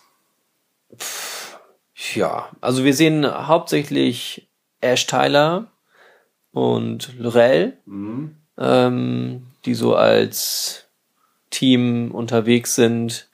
Ähm, Lorel als Kanzlerin, ist es Kanzlerin, ist das der Titel? Ja. Und ähm, Tyler als der Fackelträger in, in Gedenken an Vog, also quasi ihre rechte Hand. Also sie sind damit beschäftigt, das ähm, Reich zusammenzuhalten. Das macht man bei Klingonen am besten über militärische ähm, Möglichkeiten. Und ähm, genau, den D7, Mhm. Ja, genau. den neuen Bird of Prey, Äh, nee, das ist ein Großkampfschiff. Das ist das, was wir dann bei TOS sehen. Das Schiff der Klingonen. mhm, okay. Der, die Bird of Prey kommen, glaube ich, erst in TNG vor, tatsächlich. Das sind diese kleineren dann, oder? Ja, genau. Die mit den Flügeln. Und Ah, okay. Ist ja sehr Das also, großen Kuppel vorne. die 7 ist dann also so ein, so ein Schlachtkreuzer. Ja, genau. Ja, Schlachtkreuzer, das ist das Wort. Ja, okay. Ja, das ist ihr neues Projekt und ähm, Die Besonderheit dabei ist, dass es nicht mehr das äh, Wappen eines Hauses trägt, sondern ein vereinigtes äh, klingonisches Reichwappen. Was wir jetzt nicht gesehen haben, aber was wir uns vorstellen können, ist halt das klassische Klingonenzeichen mit den drei. das sieht man aber zwischendurch. Echt? Okay. Ja, das sieht man also auf jeden Fall zum Ende hin, wenn Lorel da an der Kanzel steht und predigt, okay. hätte ich jetzt fast gesagt. Also da ihre letzte Ansprache hält. Ähm, das ist auf jeden Fall zu sehen. Ich hatte noch geguckt, ob man es irgendwie an der Kleidung sieht, da war es mir nicht aufgefallen. Da haben sie scheinbar andere Zeichen. Also zu- äh, da gibt es Zeichen und ich vermute mal, das sind die Zeichen der Häuser. Äh, auf jeden Fall wurde uns auch dann, also bei letzte Staffel war das Problem ja, dass die Klingo- Klingonen auch sehr uneinheitliche Schiffe hatten. Als sie dann alle bei der Schlacht beim Binary Star zusammenkamen, waren sah die Flotte sehr zusammengewürfelt aus. Es war nicht sehr einheitlich. Im Gegensatz zu der Föderation, die eine einheitliche Konstruktionsweise haben, wenn auch die Schiffe anders aussehen. Ähm, auch dieses Sarkophagschiff sah ja wirklich komplett anders aus. Das war ja auch sehr kennen. alt. Ja, das ist richtig. Genau, jetzt versuchen sie, glaube ich, auch, das ist auch wieder so ein Wink halt an die Zuschauer, weil das, glaube ich, keine Rolle weiter Rollen spielen, keine weitere Rolle spielen wird. Äh, Dass sie uns nochmal sagen, ja, sie entwickeln sich langsam in die Richtung der Klingonen, die ihr kennt. Denn hier ist das neue Großprojekt, die Siebenkreuzer. Und ähnlich ist es nämlich auch mit dem Aussehen bezüglich der Klingonen selbst, denn die haben alle wieder Haare. Und auch wieder, das wird dann ja kurz Mhm. von Burnham gesagt, man, man hört, die Klingonen lassen sich die Haare wieder wachsen. Denn in äh, ENT haben wir Haben auch Haare, die sehen einfach wie die Klingonen gesehen, Klingonen genau, aussehen. und ähm, ja, da sahen sie nach Standard-Klingonen aus, ja. Also es muss mal irgendwie so Mode gewesen sein, Glatzkopf zu tragen. Das waren Ja, alles für so. den Krieg. Also jetzt wurde offiziell der Krieg ausgerufen, deswegen rasieren sich alle die Haare. Ja, damit sie nicht an die Haare ziehen können halt, ne? Im Zweikampf. Das ist eine, das haben wir durch Walking Dead gelernt. Äh, immer schön kurz die Haare halten, damit die Zombies nicht drankommen. Naja. Sowieso sieht zumindest Lorel, Lorel komplett anders aus. Jetzt nur mal, um der, bei der Optik kurz noch mal weiter zu bleiben. Die hatte ja auch mal so einen, ich sag mal, Eierkopf. Äh, so sehr weit nach hinten ausdehnt. Jetzt war das durch Haare. Allerdings, auch wenn man sie im Profil gesehen hat, hatte sie nicht mehr diesen nach hinten äh, gewölbten Schädel. Ja, okay, das Sondern nicht so aufgefallen. schon geradezu menschlich aus. Auch ihre Maske sah anders aus, denn Mhm. das haben sie ungünstig gemacht, weil sie uns in der äh, im Rückblick haben sie uns nochmal gezeigt, wie sie verbrannt. Ähm, sie ist ja durch Phaserfeuer von Lorca verbrannt worden und hat eine rechts oder links äh, eine Narbe im Gesicht, die sich auch bis zum Mund hingezogen hat. Die ist jetzt sehr viel kleiner geworden, ist jetzt nur noch so bis zu den Schläfen die Narbe. Und sie hat ein sehr fettes Kinn bekommen. Ja, auch der Hals ist, ist verbrannt, sah zumindest Mhm, so ja. aus. Und die, und die Stirn sieht anders aus, glaube ich, oder? Äh, ja, habe ich nicht so sehr drauf geachtet, aber da war auch irgendwas anders, ja, das stimmt. Also ich glaube, in, in der ersten Staffel war das so sehr durchgängig gewellt. Und ähm, jetzt hatte sie auch noch so, zwar auch diese, diese Wellenform, aber dann war noch mal so, ähm, ja, oberhalb der Schläfen noch mal so, so zwei Cuts, naja, oder, oder Erhebungen, was, was soll man, weiß man, weiß ich jetzt auch nicht, wie, wie ich es nennen soll. Es sah auf jeden Fall anders aus. Mhm. Ähm, ja, sie haben es immer so ein bisschen versucht zu verdecken, glaube ich, durch, durch den ganzen Stirnschmuck, Kopfschmuck, den sie so Haare, getragen ja. hat. Sie haben sich vielleicht so ein bisschen langsam dran gewöhnt an das neue Aussehen. Ja, und sie war wesentlich breiter, glaube ich. Ja. Ja. Dafür haben sie aber das, äh, du sagtest vorhin schon beim Gucken, das ist eine Sache der Synchronisation. Also im Deutschen hat die Synchronstimme auch eine Kartoffel im Mund Ja. schwer zu verstehen tatsächlich auch. Also ja, sie ist zu verstehen, aber es ist schwer. Als wenn sie Watte im Mund hätte, die ganze Zeit beim Zahnarzt gewesen wäre. Ja, Äh, und niemand anders spricht so von den Klingonen. Das ist jetzt auch keine klingonische äh, Sprechweise, sondern ganz offensichtlich hat die äh, Synchronisationsstimme einen äh, Sprachfehler oder es ist irgendwas, was ich nicht verstehe. Äh, ja, also da- dass es irgendeine künstlerische Absicht hatte, so zu sprechen. ja, nee, überhaupt nicht. Also da hat Lorel einfach mal ihre Logopädie-Sitzung verpasst im Deutschen. Im Englischen ist es mir nicht so aufgefallen. Die klingen auch alle komisch, da haben sie mehr dieses Gutturale und Ja. dieses Künstliche, was man auch hört, wenn sie jetzt wirklich Klingonisch sprechen.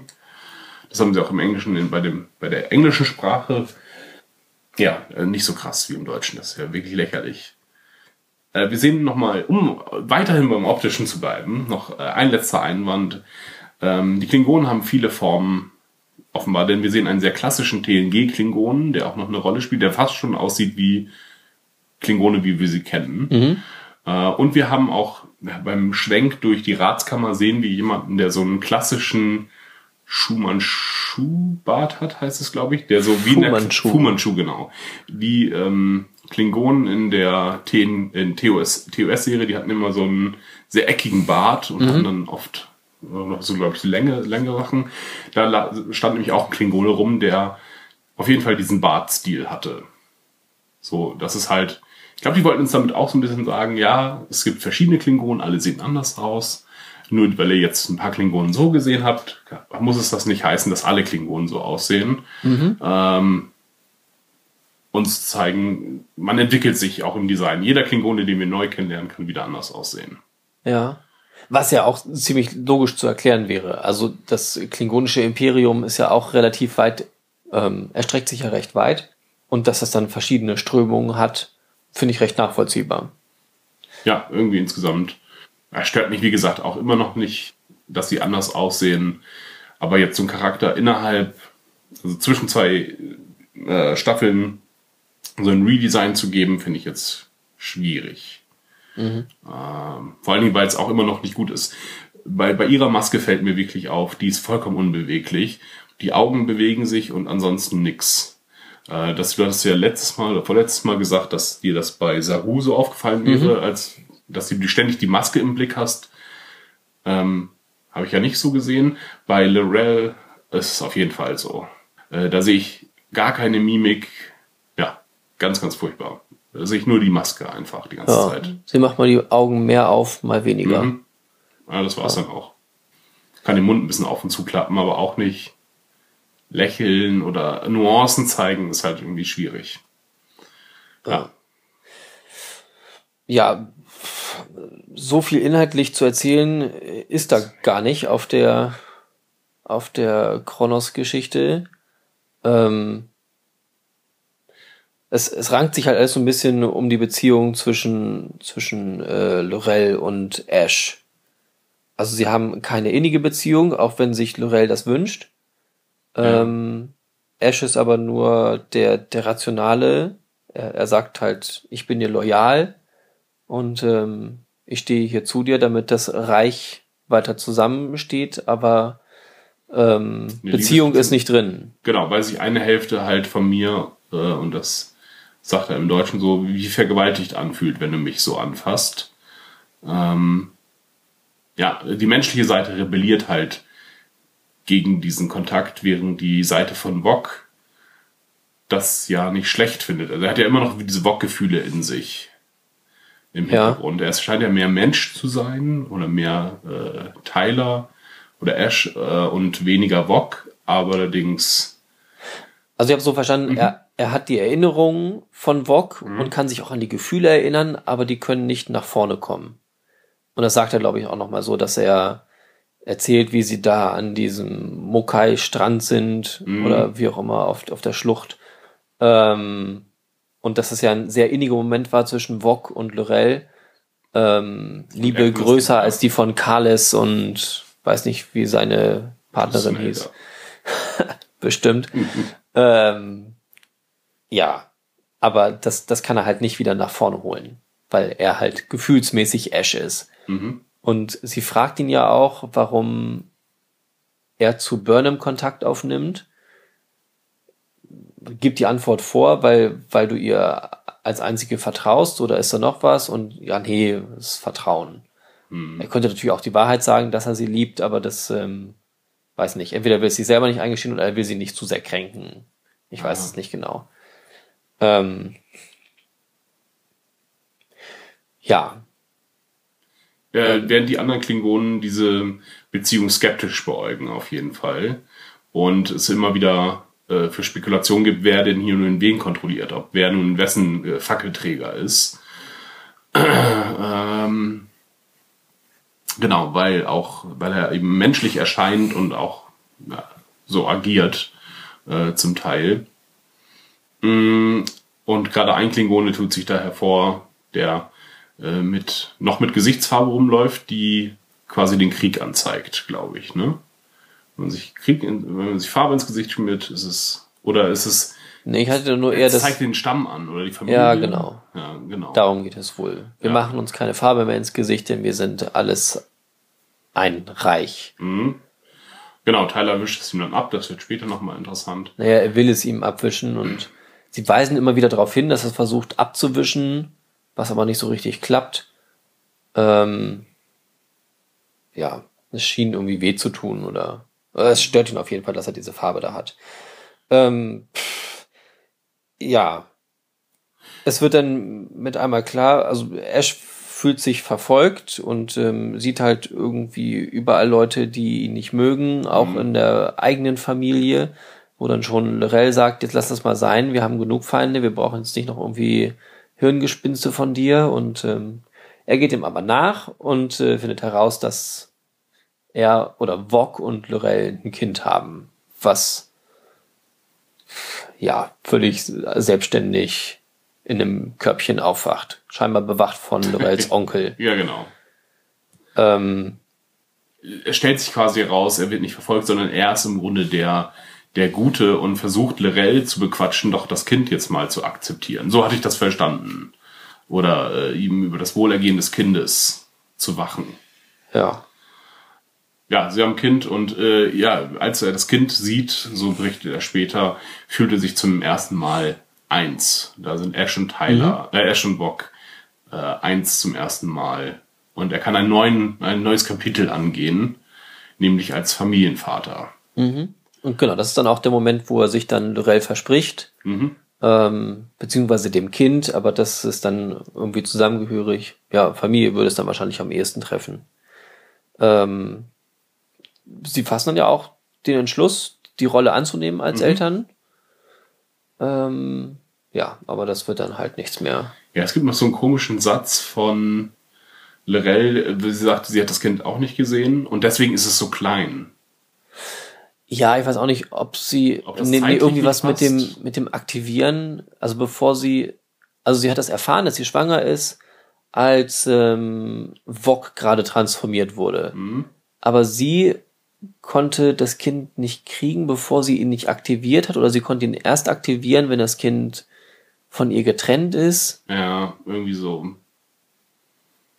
Ja, Es war, war irgendwie eine, schien etwas zu erklären, was Ja, es- gar nicht erklärungsbedürftig ist. Ich hatte jetzt nicht gedacht, Naja. oh, das ist aber sehr klein, das Kind, oder sehr schwächlich oder wie auch immer. sie müssen uns erklären, warum wir sie nicht schwanger gesehen haben. Ja, vielleicht. Das ist die Erklärung. Und sie scheinen Hat das sie das, die die das Kind zu früh rausgeholt haben, Hm. eventuell, dass es der Brutkasten Ja. ist, war. Sie hat es ja auch nie wieder gesehen. Hm. Also, Genau, um es nicht, nein, nicht um das Kind nicht zu gefährden. Ja, keine Ahnung. Das erschien mir alles wischiwaschi, bla bla bla, äh, blöde Erklärung zu sein. Ähm, naja, auf jeden Fall nehmen sie jetzt das Kind an. Das erfährt, das erfährt aber der äh, böse Klingone, der irgendeiner Familie angehört, tötet den Onkel, entführt das Kind. So, Plan dieses bösen Klingonen ist es, ich werde jetzt kan äh, Kanzler anstelle des Kanzlers äh, und gebe euch dann euer Kind wieder. Er kommt mit einem Vertrag und dem Kind zum Übergabeort. Ich dachte mir, das ist äh, Kidnapping 101, äh, dass man das Kind nicht mit zum Übergabeort nimmt, sondern sagt, ja, hier unterschreiben, dann sage ich dir, wo das Kind ist und dann kannst du es da abholen. Und weil alle so sofort auch auf Kampf aus sind, ähm, auch ganz offen. Das passiert nicht überraschend, sondern sie sagen, ja, ich töte dich ähm, und werde mein Kind zurückholen. Und er sagt, ich töte dich und dann lass ich mir den Vertrag unterschreiben von dir. Äh, und dann Ja. be beginnt eine kurze Actionsequenz, die nicht sehr spannend ist. diese, diese Sache vorher noch mit Ah, ja, der. Hm. mit der Farbe im Gesicht, dass das ja. mit einmal Sensorimplantate sein sollen, die, die sich dann äh, Tyler am Finger eingefangen hat, die ihn abhören. Genau. Das finde ich äußerst wenig klingonisch. Und äußerst wenig auch Star Trek. Äh, Abhöreinrichtungen sind nicht so mikroskopisch in Farbe enthalten. Das ist ja wirklich Mikro. Es müsste, logischerweise, müsste es so winzige Abhöreinrichtungen geben. Aber das haben wir nie in Star Trek gesehen. Das war so eine Mik Mikrotechnik.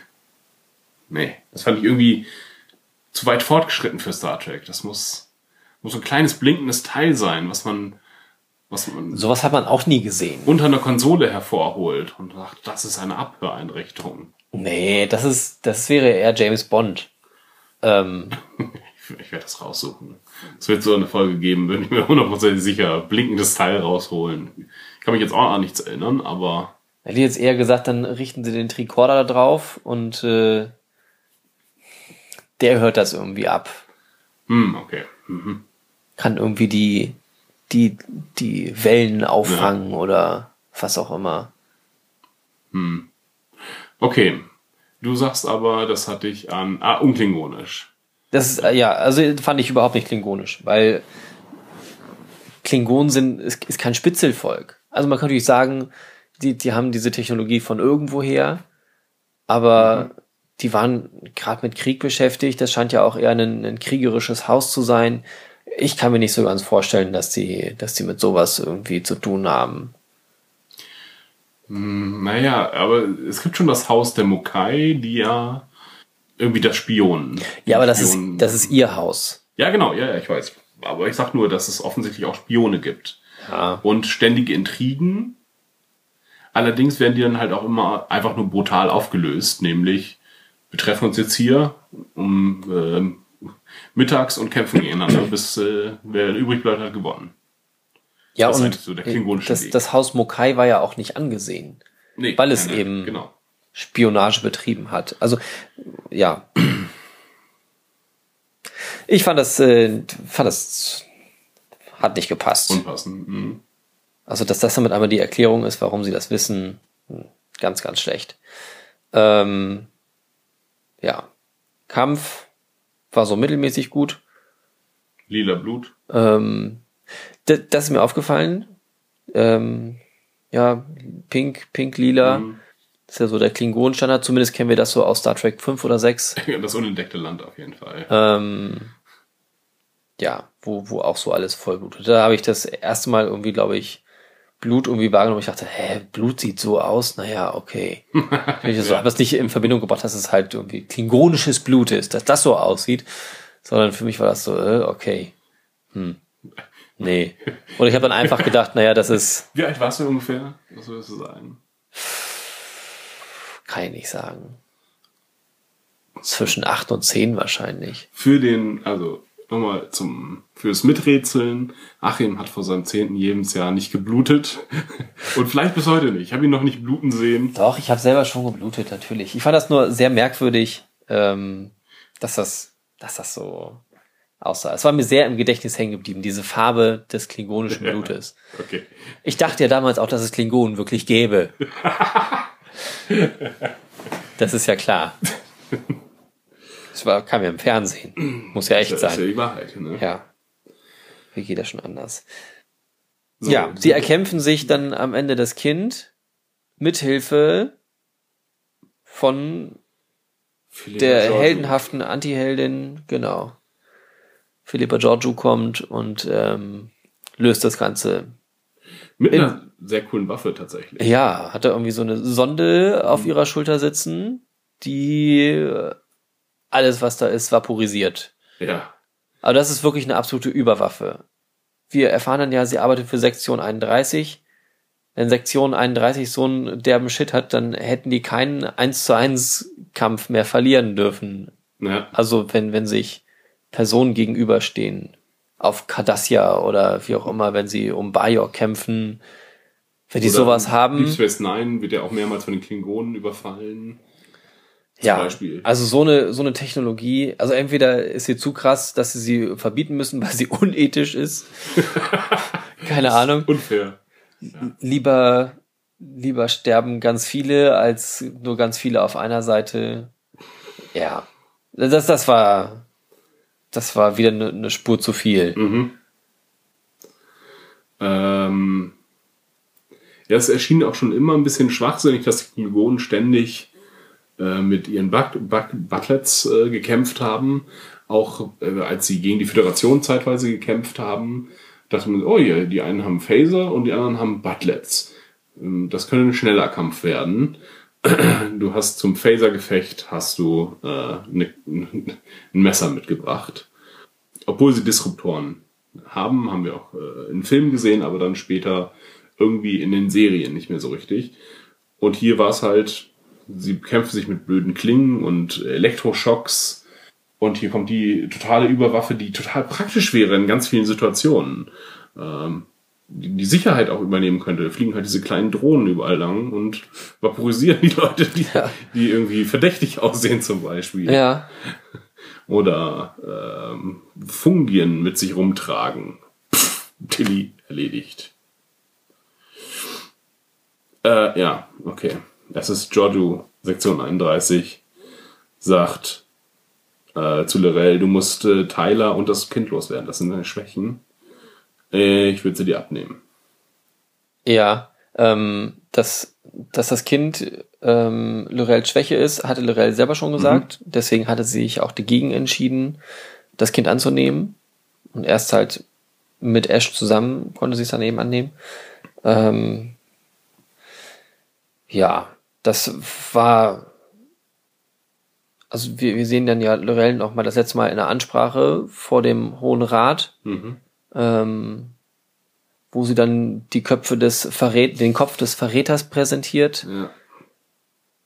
wo ich aber auch zu keinem Zeitpunkt dachte, sie hat ihn getötet. Also Vor allem, weil es vorher ja auch Okay. schon gesagt wird. Denn Giorgio fragt ja direkt, kannst du dich von ihm trennen? ja, stimmt. Vielleicht war es auch nicht, vielleicht war es auch nicht gewollt, dass dass man das denkt. Ja. Hm. Ähm, ja, denn, denn Lorel schließt es ja eben genauso aus. Und ähm, Giorgio macht sich da halt irgendwie einen Spaß draus aus dem Ganzen. Ja, ich musste diese Frage stellen. Oder ja. Ähm, ja, aber jetzt kann Lorel kann Verräter präsentieren und das ähm, andere klingonische Haus als heldenhaft dastehen lassen. Für die Einheit. Genau. Gibt den Titel Kanzlerin auf und wird zur Mutter, die nicht mehr Mutter werden kann oder nicht mehr Mutter werden will. Ja, weil sie ja bereits ein, im Grunde Milliarden von Kindern hat. Ja. Äh, ja, Mother of Dragons. ähm, ich fand es sehr, sehr befremdlich und auch unpassend. Also den Tyler-Kopf, der ging klar, aber das mit dem Kinderkopf. Und der sah einfach mir teilweise zu realistisch aus äh, in der anderen Hand da stand. Und das war wirklich ein bisschen sehr eklig. Mhm. Äh, das hat, ich bin sonst echt hart im Nehmen. Aber ich dachte so, ah, tote Kinder ist, oder to tote Säuglinge finde ich nicht so geil. Äh, ist jetzt nicht mein, äh, ja, fand ich ein bisschen zu krass und auch für Star Trek einfach sehr krass. Man hätte es mit dem Kopf belassen können, das wäre Star Trek gewesen. Äh, so das Maximum an Gewalt, was man in Star Trek sieht. Das mit dem Kinderkopf war ein bisschen zu. Vor allem, sie hat ihn dann auch in so eine Schublade gepackt. Ja, wieder zurück in diesen Korb rein. Ja. Ich äh, habe mich halt gefragt, er hätte, hätte sie überhaupt von dem Kind erzählen müssen? Wer wusste davon? Es wusste ja scheinbar niemand davon.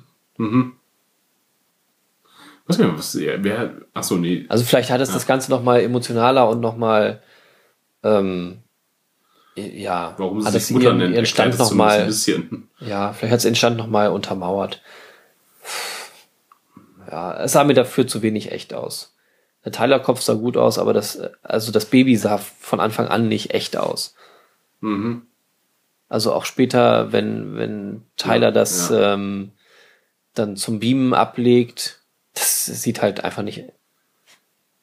Es ist halt Computer gemacht. Ja, okay. Ja, Sieht man zu Szenen deutlich. Auf jeden Fall. Mhm. Ähm, ja, Lorel lassen wir damit hinter uns. Ja, und ich glaube auch so für die Serie insgesamt scheint so Klingonen erledigt. Schien Das kann so gut sein. Weil sie hat jetzt sie vereint und es scheint auf einem guten Weg zu sein. Tyler ist weg, unsere Verbindung halt. Ähm, wir haben eingesehen, dass es ein Fehler war, Tyler mit Lorel mitzuschicken. Am Ende der Staffel hatten wir auch gesagt, dass das irgendwie auch unerklärt doof war, dass er sich nun dafür entschieden hat, damit zu gehen. Ähm, und das haben sie jetzt auch eingesehen und machen das wieder rückgängig in dieser einen Folge. Denn wir folgen Tyler mit Giorgio. Achso, das Klingonenbaby wird auch noch weggegeben.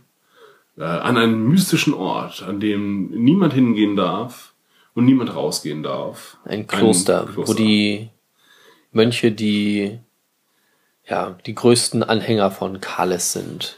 in die Skripthölle. Äh, ich glaube, sie wollen einfach nur erklären, dass das Kind wird man nie wiedersehen, man wird nie wieder was von ihm hören und es wird erklärt, warum. Mhm. Und da frage ich mich, warum haben sie das Kind überhaupt eingeführt? Das war ja irgendwie nicht nötig. Ja, das wird man noch mal wiedersehen. Nee, ich glaube, warum hat man so einen Ort erfunden, an den niemand hinkommen darf, an dem niemand rausgehen darf und da lebt jetzt das Kind. Und ich werde es nie wiedersehen, hat er auch gesagt. Okay. Ich glaube, um Das muss er trotzdem nicht eintreten, auch wenn er das jetzt ja, sagt. das ist richtig. Vielleicht, um ihn auch wieder für so eine Beziehung zu Burnham bereit zu machen. Weiß ich nicht. Also als Vater ist es halt schlecht, ne? Mhm. Äh, man sagt, ja, okay. Hm. Allerdings hätten sie dann dafür nie dieses Kind innerhalb dieser Folge erfinden und gleich wieder wegschreiben müssen. Das ist. Oder es hat was mit der Mutter auf sich. Aber allerdings auch nicht. Naja, wir werden das sehen, Naja, ja, uns genau. das noch hinführen. Kann mir das jetzt auch gerade nicht, nicht äh, logisch erklären. Ich überlege die ganze Zeit noch, ob es nicht mal eine Folge mit Worf oder so gab, wo er eben mal in so einem Kloster ist. Oder irgendwer anders, anderes Klingonisches. Vielleicht sieht man da ja so einen ganz, ganz hellen. Es gibt einen Albino-Klingonen, aber den tötet Dex. Ah, äh, mit anderen. Ich dachte auch noch, dass, weil äh, Point of Light, um zu dem, vielleicht kurz zu dem Titel zu kommen, Ja. ist eine Referenz auf, äh, hätte ich jetzt gesagt, ist eine Referenz auf Kalis. Weil es wird gesagt, äh, sucht mich an dem Ort, also Kalis sagt, ähm, eine Prophezeiung von Kalis ist, wo findet ihr Kalis? Sucht mich an diesem hellen Punkt dort oben am Himmel. Und ja, das ist mir dazu eingefallen. Vielleicht ist auch später mir eingefallen oder möchtest du das jetzt, wollen wir jetzt einfach die Titel ausdiskutieren? Nee, jetzt können wir noch mal ganz schnell zu Ende Ja. machen. Wir haben ja gesagt, dass ähm, Ash mit ähm, Giorgio mitgeht auf dem Klappschiff. ja. Damit man es gut in die Bahn mitnehmen kann. Tja, Und kein eigenes Fahrradticket dafür braucht. das ist gut möglich. Ähm, genau, sie arbeitet für Sektion 31, haben wir schon gehört, ähm, und soll ihn rekrutieren. Und er macht am Ende auch mit, oder sie sagt, dass er mitmacht. Ja, der ist dabei. Überlass das mir. Ähm, hat er auch gar nicht so groß Möglichkeiten eigentlich, weil wenn er in der Föderation zu sehr in Erscheinung tritt, kann es am Ende wieder sein, dass da dann klingonische Geheimdienste, die es ja wahrscheinlich auch doch irgendwie gibt, dass die dann, Stimmt, richtig. Dass die dann das mitkriegen, dann wäre Lorel wieder geschwächt in ihrem Standpunkt. Aber ja, der darf Also er, auftauchen. er, er muss schon irgendwie so ziemlich verschwunden bleiben vom Radar. Also mit Glück, er wird irgendwie einen Weg finden, wie er das Burnham mitteilen kann, dass er noch lebt. Aber ja, er muss unsichtbar bleiben für die allermeisten. Na stimmt, habe ich mir gar nicht so drüber nachgedacht. Sobald er wieder auftaucht, zack, bricht der Bürgerkrieg aus wieder. Oder, naja, es gibt immer noch diese Bombe, ne? Ähm, die Bomben. Ja, ist das auch der Grund, warum Giorgio äh, über Lorel so viel verfügen kann? Ja, über sie wacht auf jeden Fall ein Interesse auch daran hat. Ja, es könnte ihr egal sein, ob es eine Bombe ist oder nicht. Aber sie wachen muss sie deswegen nicht über sie. Naja, wenn der jetzt der andere Kanzler geworden wäre, hätte er die Kontrolle über die Bomben gehabt, hätte ich jetzt mal so gesagt. Dann kann er den Planeten in die Luft sprengen. Ja, genau. Aber das würde die Föderation ja nicht so inter- äh, das wäre schlecht für die Föderation, weil dann wieder dieses Standeskämpfen und äh, anfängt und nicht dieses geeinte König, äh, dieses geeinte Reich, äh, was sich dann für Frieden entscheidet. Okay. So, Ja, ich würde ja vermuten, dass, äh, dass ähm, der Imperator äh, Giorgio immer noch eigene Ziele verfolgt. Ja, das sowieso. Ja. Ich glaube, das war schon ein offizieller Sternflotten, also Sektion 31 Auftrag auf jeden Fall. Äh, Okay. Da die Lage im, im Blick zu behalten. Weil die ist ja nicht zufällig vorbeigekommen, um Ash einzusammeln. Und ich glaube, die war die ganze Zeit, man sah sie auch schon mal, glaube ich, im Hintergrund langflitzen, nämlich als Ash denkt, er wird verfolgt von den Mokai. Ich dachte, das wäre sie. Ach so, gewesen. das kann natürlich auch sein. Und sie hat schon ausspioniert und hat dieses Kind gefunden. Und leitet vielleicht Ash sogar dahin zu dem Kind. Es gibt jetzt wahrscheinlich dann diese Abenteuer noch zu sehen in Zukunft. Dass wir nicht mal bei den Klingonen sind, sondern bei Sektion 31. Ja, ist ja auch so ein großes Mysterium. Können Sie natürlich gerne mal ein bisschen beleuchten, was die so machen. Tja, bin ich sehr gespannt. Also, ja, sie erklären jetzt auch nochmal die schwarzen äh, Kommunikatoren, Abzeichen. Genau, die schwarzen Abzeichen, äh, die ja auch in Folge 3 oder so oder äh, bereits erwähnt wurden. Äh, von der ersten Staffel. Und ja, er- erledigen das damit auch aus der ersten Staffel, dass alle mit den schwarzen Dingern sind Sektion 31.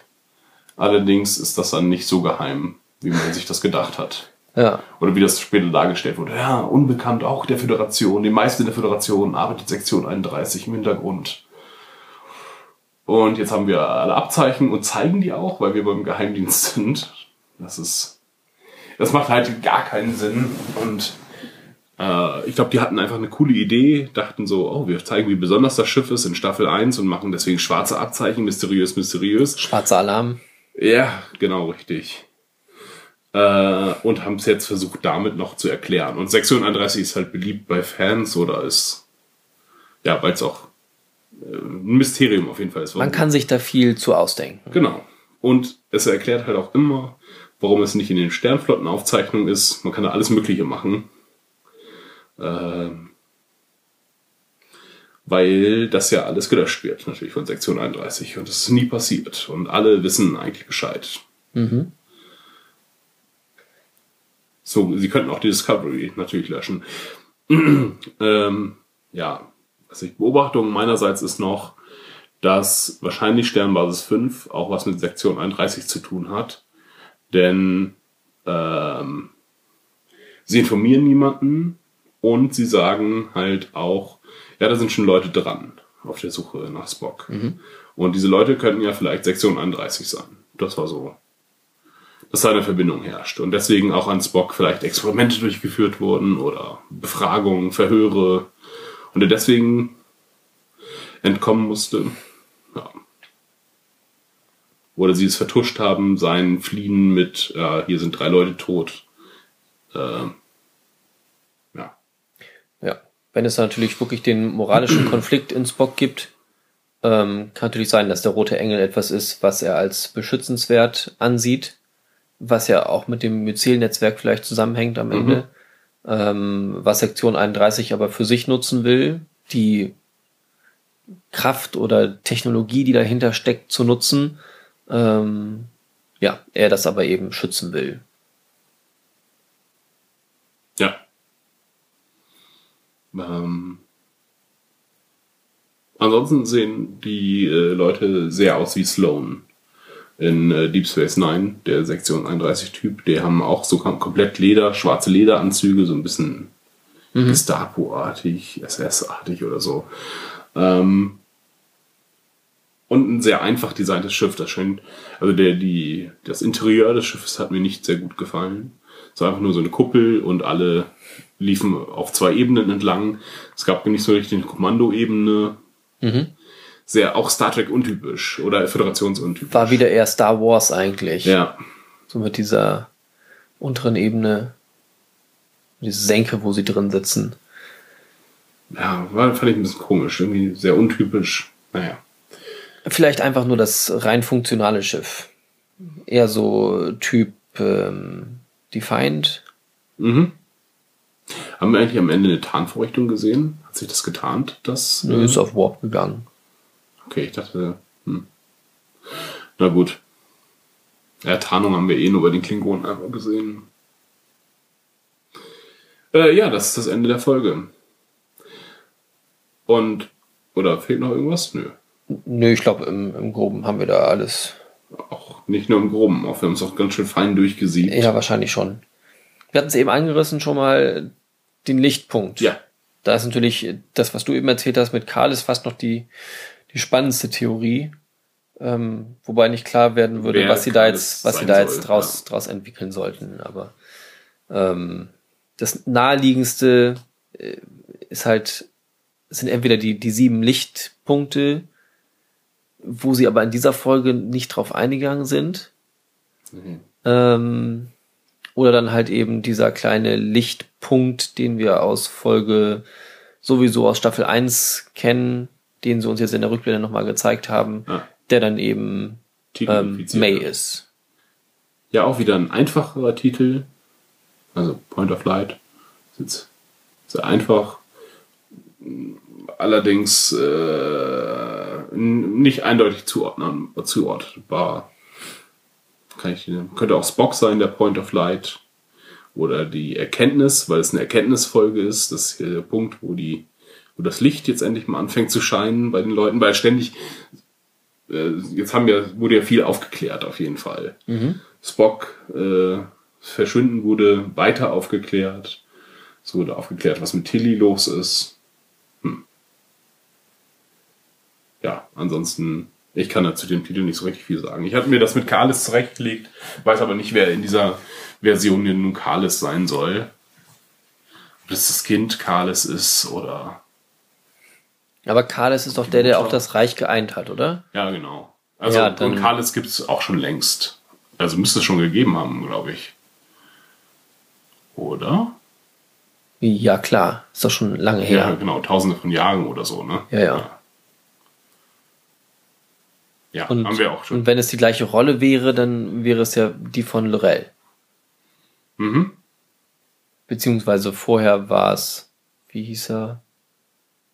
Der, der als erstes die Idee hatte, Ja. der Wok zum Fackelträger gemacht hat. Ja, weiß ich auch nicht. Ich weiß auch nicht, der hat auch keine Rolle mehr gespielt, aber wir wissen, dass er in der Schule viel verhauen wurde. Nee, das war Wok. Nee, das glaube ich war nicht. Wok war der weiße Ja, ja, ich glaube, Und der wurde weißen- viel verprügelt, weil er eben anders war. Nee, Und- er hat doch das Schiff von seinem Vater. Das, hat er, das war nicht Wok, der das Schiff vom Vater gebaut hat, also wiederentdeckt hat und dann poliert hat. Dieses, äh, Nee, das war der andere, ja. ja genau. Und den Kuvma. De Kuvma, genau. Und den sehen wir auch, wie er verprügelt wird. Glaube ich. Egal, ist jetzt auch äh, in den Details, ist auch spät insgesamt. Ja. Ähm, das war halt so eine Folge, in der halt nichts passiert ist. Es ging auch nichts wirklich voran. Ich fand diese Folge enorm enttäuschend, weil gerade wenn es spannend wurde, jetzt gerade wenn das Viech rausgeholt wurde aus, das war so der spannendste Abschnitt für mich, ähm, hört die Scheißfolge auf. Und das hat mich aufgeregt, weil viel zu viel Zeit verschwendet wurde mit Sachen, die mich nicht interessieren. Die Klingonen haben mich nicht interessiert und offensichtlich jetzt auch die Serienschreiber nicht. Ash hätte jetzt auch nicht unbedingt zurückkommen müssen. Ähm, ja, was mit Sek- Sektion 31 weiß man nicht, wo es hinführt. Ich hoffe, wir sehen aber nicht ganze Folgen dazu, was Sektion 31 so treibt. Ja, wir haben halt überall mal Gefühle abgeklappert. Ja, und dadurch ist aber auch nichts vorangegangen, wirklich. Leider. Also sie wollen sie den, den Effekt geben, dass nun die Erkenntnis kam, dass es irgendwie vorangeht, dass die Charaktere neue Hinweise und Spuren haben, äh, denen sie nun nachgehen können, weil, wie gesagt, äh, Dings beschwert sich ja, Michael beschwert sich ja am Anfang, dass es keine weiteren Hinweise mehr gibt, dass man nichts weiter anfangen kann. Und nun kann sie weitermachen mit ihren Erforschungen. Also interessiert mich überhaupt nicht, leider. Ich dachte mir, ja, ich würde jetzt auch auf, auf den nächsten roten Lichtpunkt warten. Und das wäre okay für mich gewesen. Tja. Deswegen hat mich die Folge nicht mitgenommen. Ja, ich fand sie schon ganz spannend, weil halt so, so einzelne Kleinigkeiten weitergegangen sind. Ja, das Groß, fürs Große und Ganze hat es überhaupt nichts gebracht, das stimmt. Ja. Weil auch die erste Szene, wo sie im, ähm, im Raum steht mit, den, mit der Projektion der Lichtpunkte, sagt sie auch, es, es geht nicht weiter, weil halt die Erkenntnisse nicht da sind. Oder es fehlt halt an Erkenntnissen. Und was das angeht, haben sie immer noch nicht mehr Erkenntnisse. Oder sie können dann jetzt halt letzten Endes Rückschlüsse vom, von diesem Pilz auf diese Lichtpunkte vielleicht ziehen, wenn es überhaupt miteinander zusammenhängt. Das haben wir auch noch überhaupt nicht gesehen. Das ist ja nur eine Ja. Mutmaßung und ähm, ja, muss ja auch überhaupt nicht stimmen. Es können zwei völlig unterschiedliche Dinge sein. Dann ging es wirklich nicht weiter. Komische Folge, hat mich nicht mitgenommen, schade. Obwohl die anderen Folgen sehr gut waren. Äh, ja, damit haben wir es eigentlich jetzt irgendwie erledigt. Äh, noch eine Anmerkung, äh, die ist mir vorhin entfallen. Ich fand's, äh, es gab wieder noch mal ein paar hin, nein, es gab ein paar interessante optische Sachen. Und zwar als Tyler mit Michael spricht. Da haben wir ganz verschiedene Perspektiven. Wir sehen einmal, wie sie sich ähm, real und Holo- Hologramm gegenüberstehen, sowohl auf der Discovery als auch auf dem Planeten. Und dann irgendwann ist auch einmal der Raum geteilt, was Ja. richtig, das sah interessant aus, fand ich gut. So dass beide real sich gegenüberstanden, aber jeweils in ihrer eigenen Umgebung. Ja, dass so ein bisschen dem Zuschauer ein paar Sachen damit verdeutlicht wurden. Also sie haben ein bisschen was ausprobiert, wenn, wir haben jetzt nur wirklich alle Variationen gesehen um dem Zuschauer nochmal was zu verdeutlichen. Wir sind also nicht mehr nur in der Realität der Serie. Wir sehen nicht nur das, was die Figuren sehen, sondern wir sehen eine Interpretation für den Zuschauer. Das kommt nämlich auch noch später, wenn nämlich Lorel fängt auf Klingonisch an, die Untertitel erscheinen auf Englisch. Dann wechselt es in englische Sprache und die Untertitel gehen ins Klingonische und dann verschwinden die Untertitel. Ja. Äh, ich glaube, das sollte uns noch mal erzählen, es wird nicht mehr so viel Klingonisch gesprochen. Wir entschuldigen uns dafür und wir lassen, jetzt auf, lassen das jetzt auf Englisch alles laufen. Äh, bis auf ein paar Kraftausdrücke war ja auch schon immer so. Also dass so ein bisschen was mit optischen Sachen gespielt wurde und mit den, dem Wechsel zwischen den Untertiteln, was, was nur halt wir sehen, aber nicht die Figur. Ja, ein bisschen Vielspielerei auch. Die, gerade diese Szene, Mhm. wo du sagtest, ähm, dass sie sich da, dass sich ähm, Ash und Michael gegenüberstanden, da ist die Kamera mal so ganz doll reingefahren Mhm. auf, auf Ash zu. Das ist mir sehr aufgefallen. Bei Burnham haben sie es aber, glaube ich, genauso gemacht. Und auch wieder zurückgefahren. Ich dachte irgendwie, äh, zeigen sie uns damit jetzt irgendwie die, die Beziehung an, wie sie sich weiter voneinander entfernen oder sowas. Ähm, dann ist aber am nächsten Mal wieder näher rangefahren, hat mir so, okay, nee, ist nur ein Hin- und Herfahren und äh, hat irgendwie dann doch nichts damit zu tun. Weil erst hätte es passen können, dann aber doch nicht. Weil sie immer noch nah beieinander waren. Es hat, äh, ja, Ja, sie haben auch zu schnell hin und her gewechselt zwischen den verschiedenen Sachen. Äh, was mir dann noch aufgefallen ist, ist, dass die Klingonen offensichtlich bessere Projektoren haben, denn Michael ist in Farbe als Hologramm bei Ash zu sehen, während er nur in diesen bläulichen Ton bei ihr zu sehen ist. Ja, ich fand bei dieser Zweiteilung des Bildschirms, ähm, wo links Burnham stand, die Föderationsseite, das ganz ordentliche, gerade, ähm, sauber gehalten und auf der anderen Seite das klingonische bei Ash ähm, sehr, sehr unordentlich, ver verdampft, nebelig. Ähm, Was ja noch rübergewabert ist in den Föderationsteil. Ne? okay, das ist mir nicht aufgefallen. Ja, also halt wirklich dieses äh, sehr kon kontrastreich dargestellt. Dann noch einmal, als sie ganz am Ende oder relativ gegen Ende, als sie die Gefangenenübergabe machen wollen oder als dann ähm, Lorel dann unterschreiben muss, fängt die Kamera auch, es ist um 90 Grad gedreht und ähm, dreht sich dann erst irgendwie so Stimmt, richtig ja, ein. ja. Das ähm, war noch so eine so eine Szene, wo ich dachte so, ja, wo- wollen sie jetzt das Ganze irgendwie auf den Kopf stellen oder was? Kann das hat- noch zu sagen gehabt haben? Weiß nicht, ob man da bei sowas viel rein interpretieren kann, darf, soll oder mu muss sogar. Kann ich nicht auflösen. Nee, es schien erstmal keinen Sinn gehabt zu haben, außer eine optische Spielerei zu sein, wie gesagt, die aber keinen Mehrwert bringt.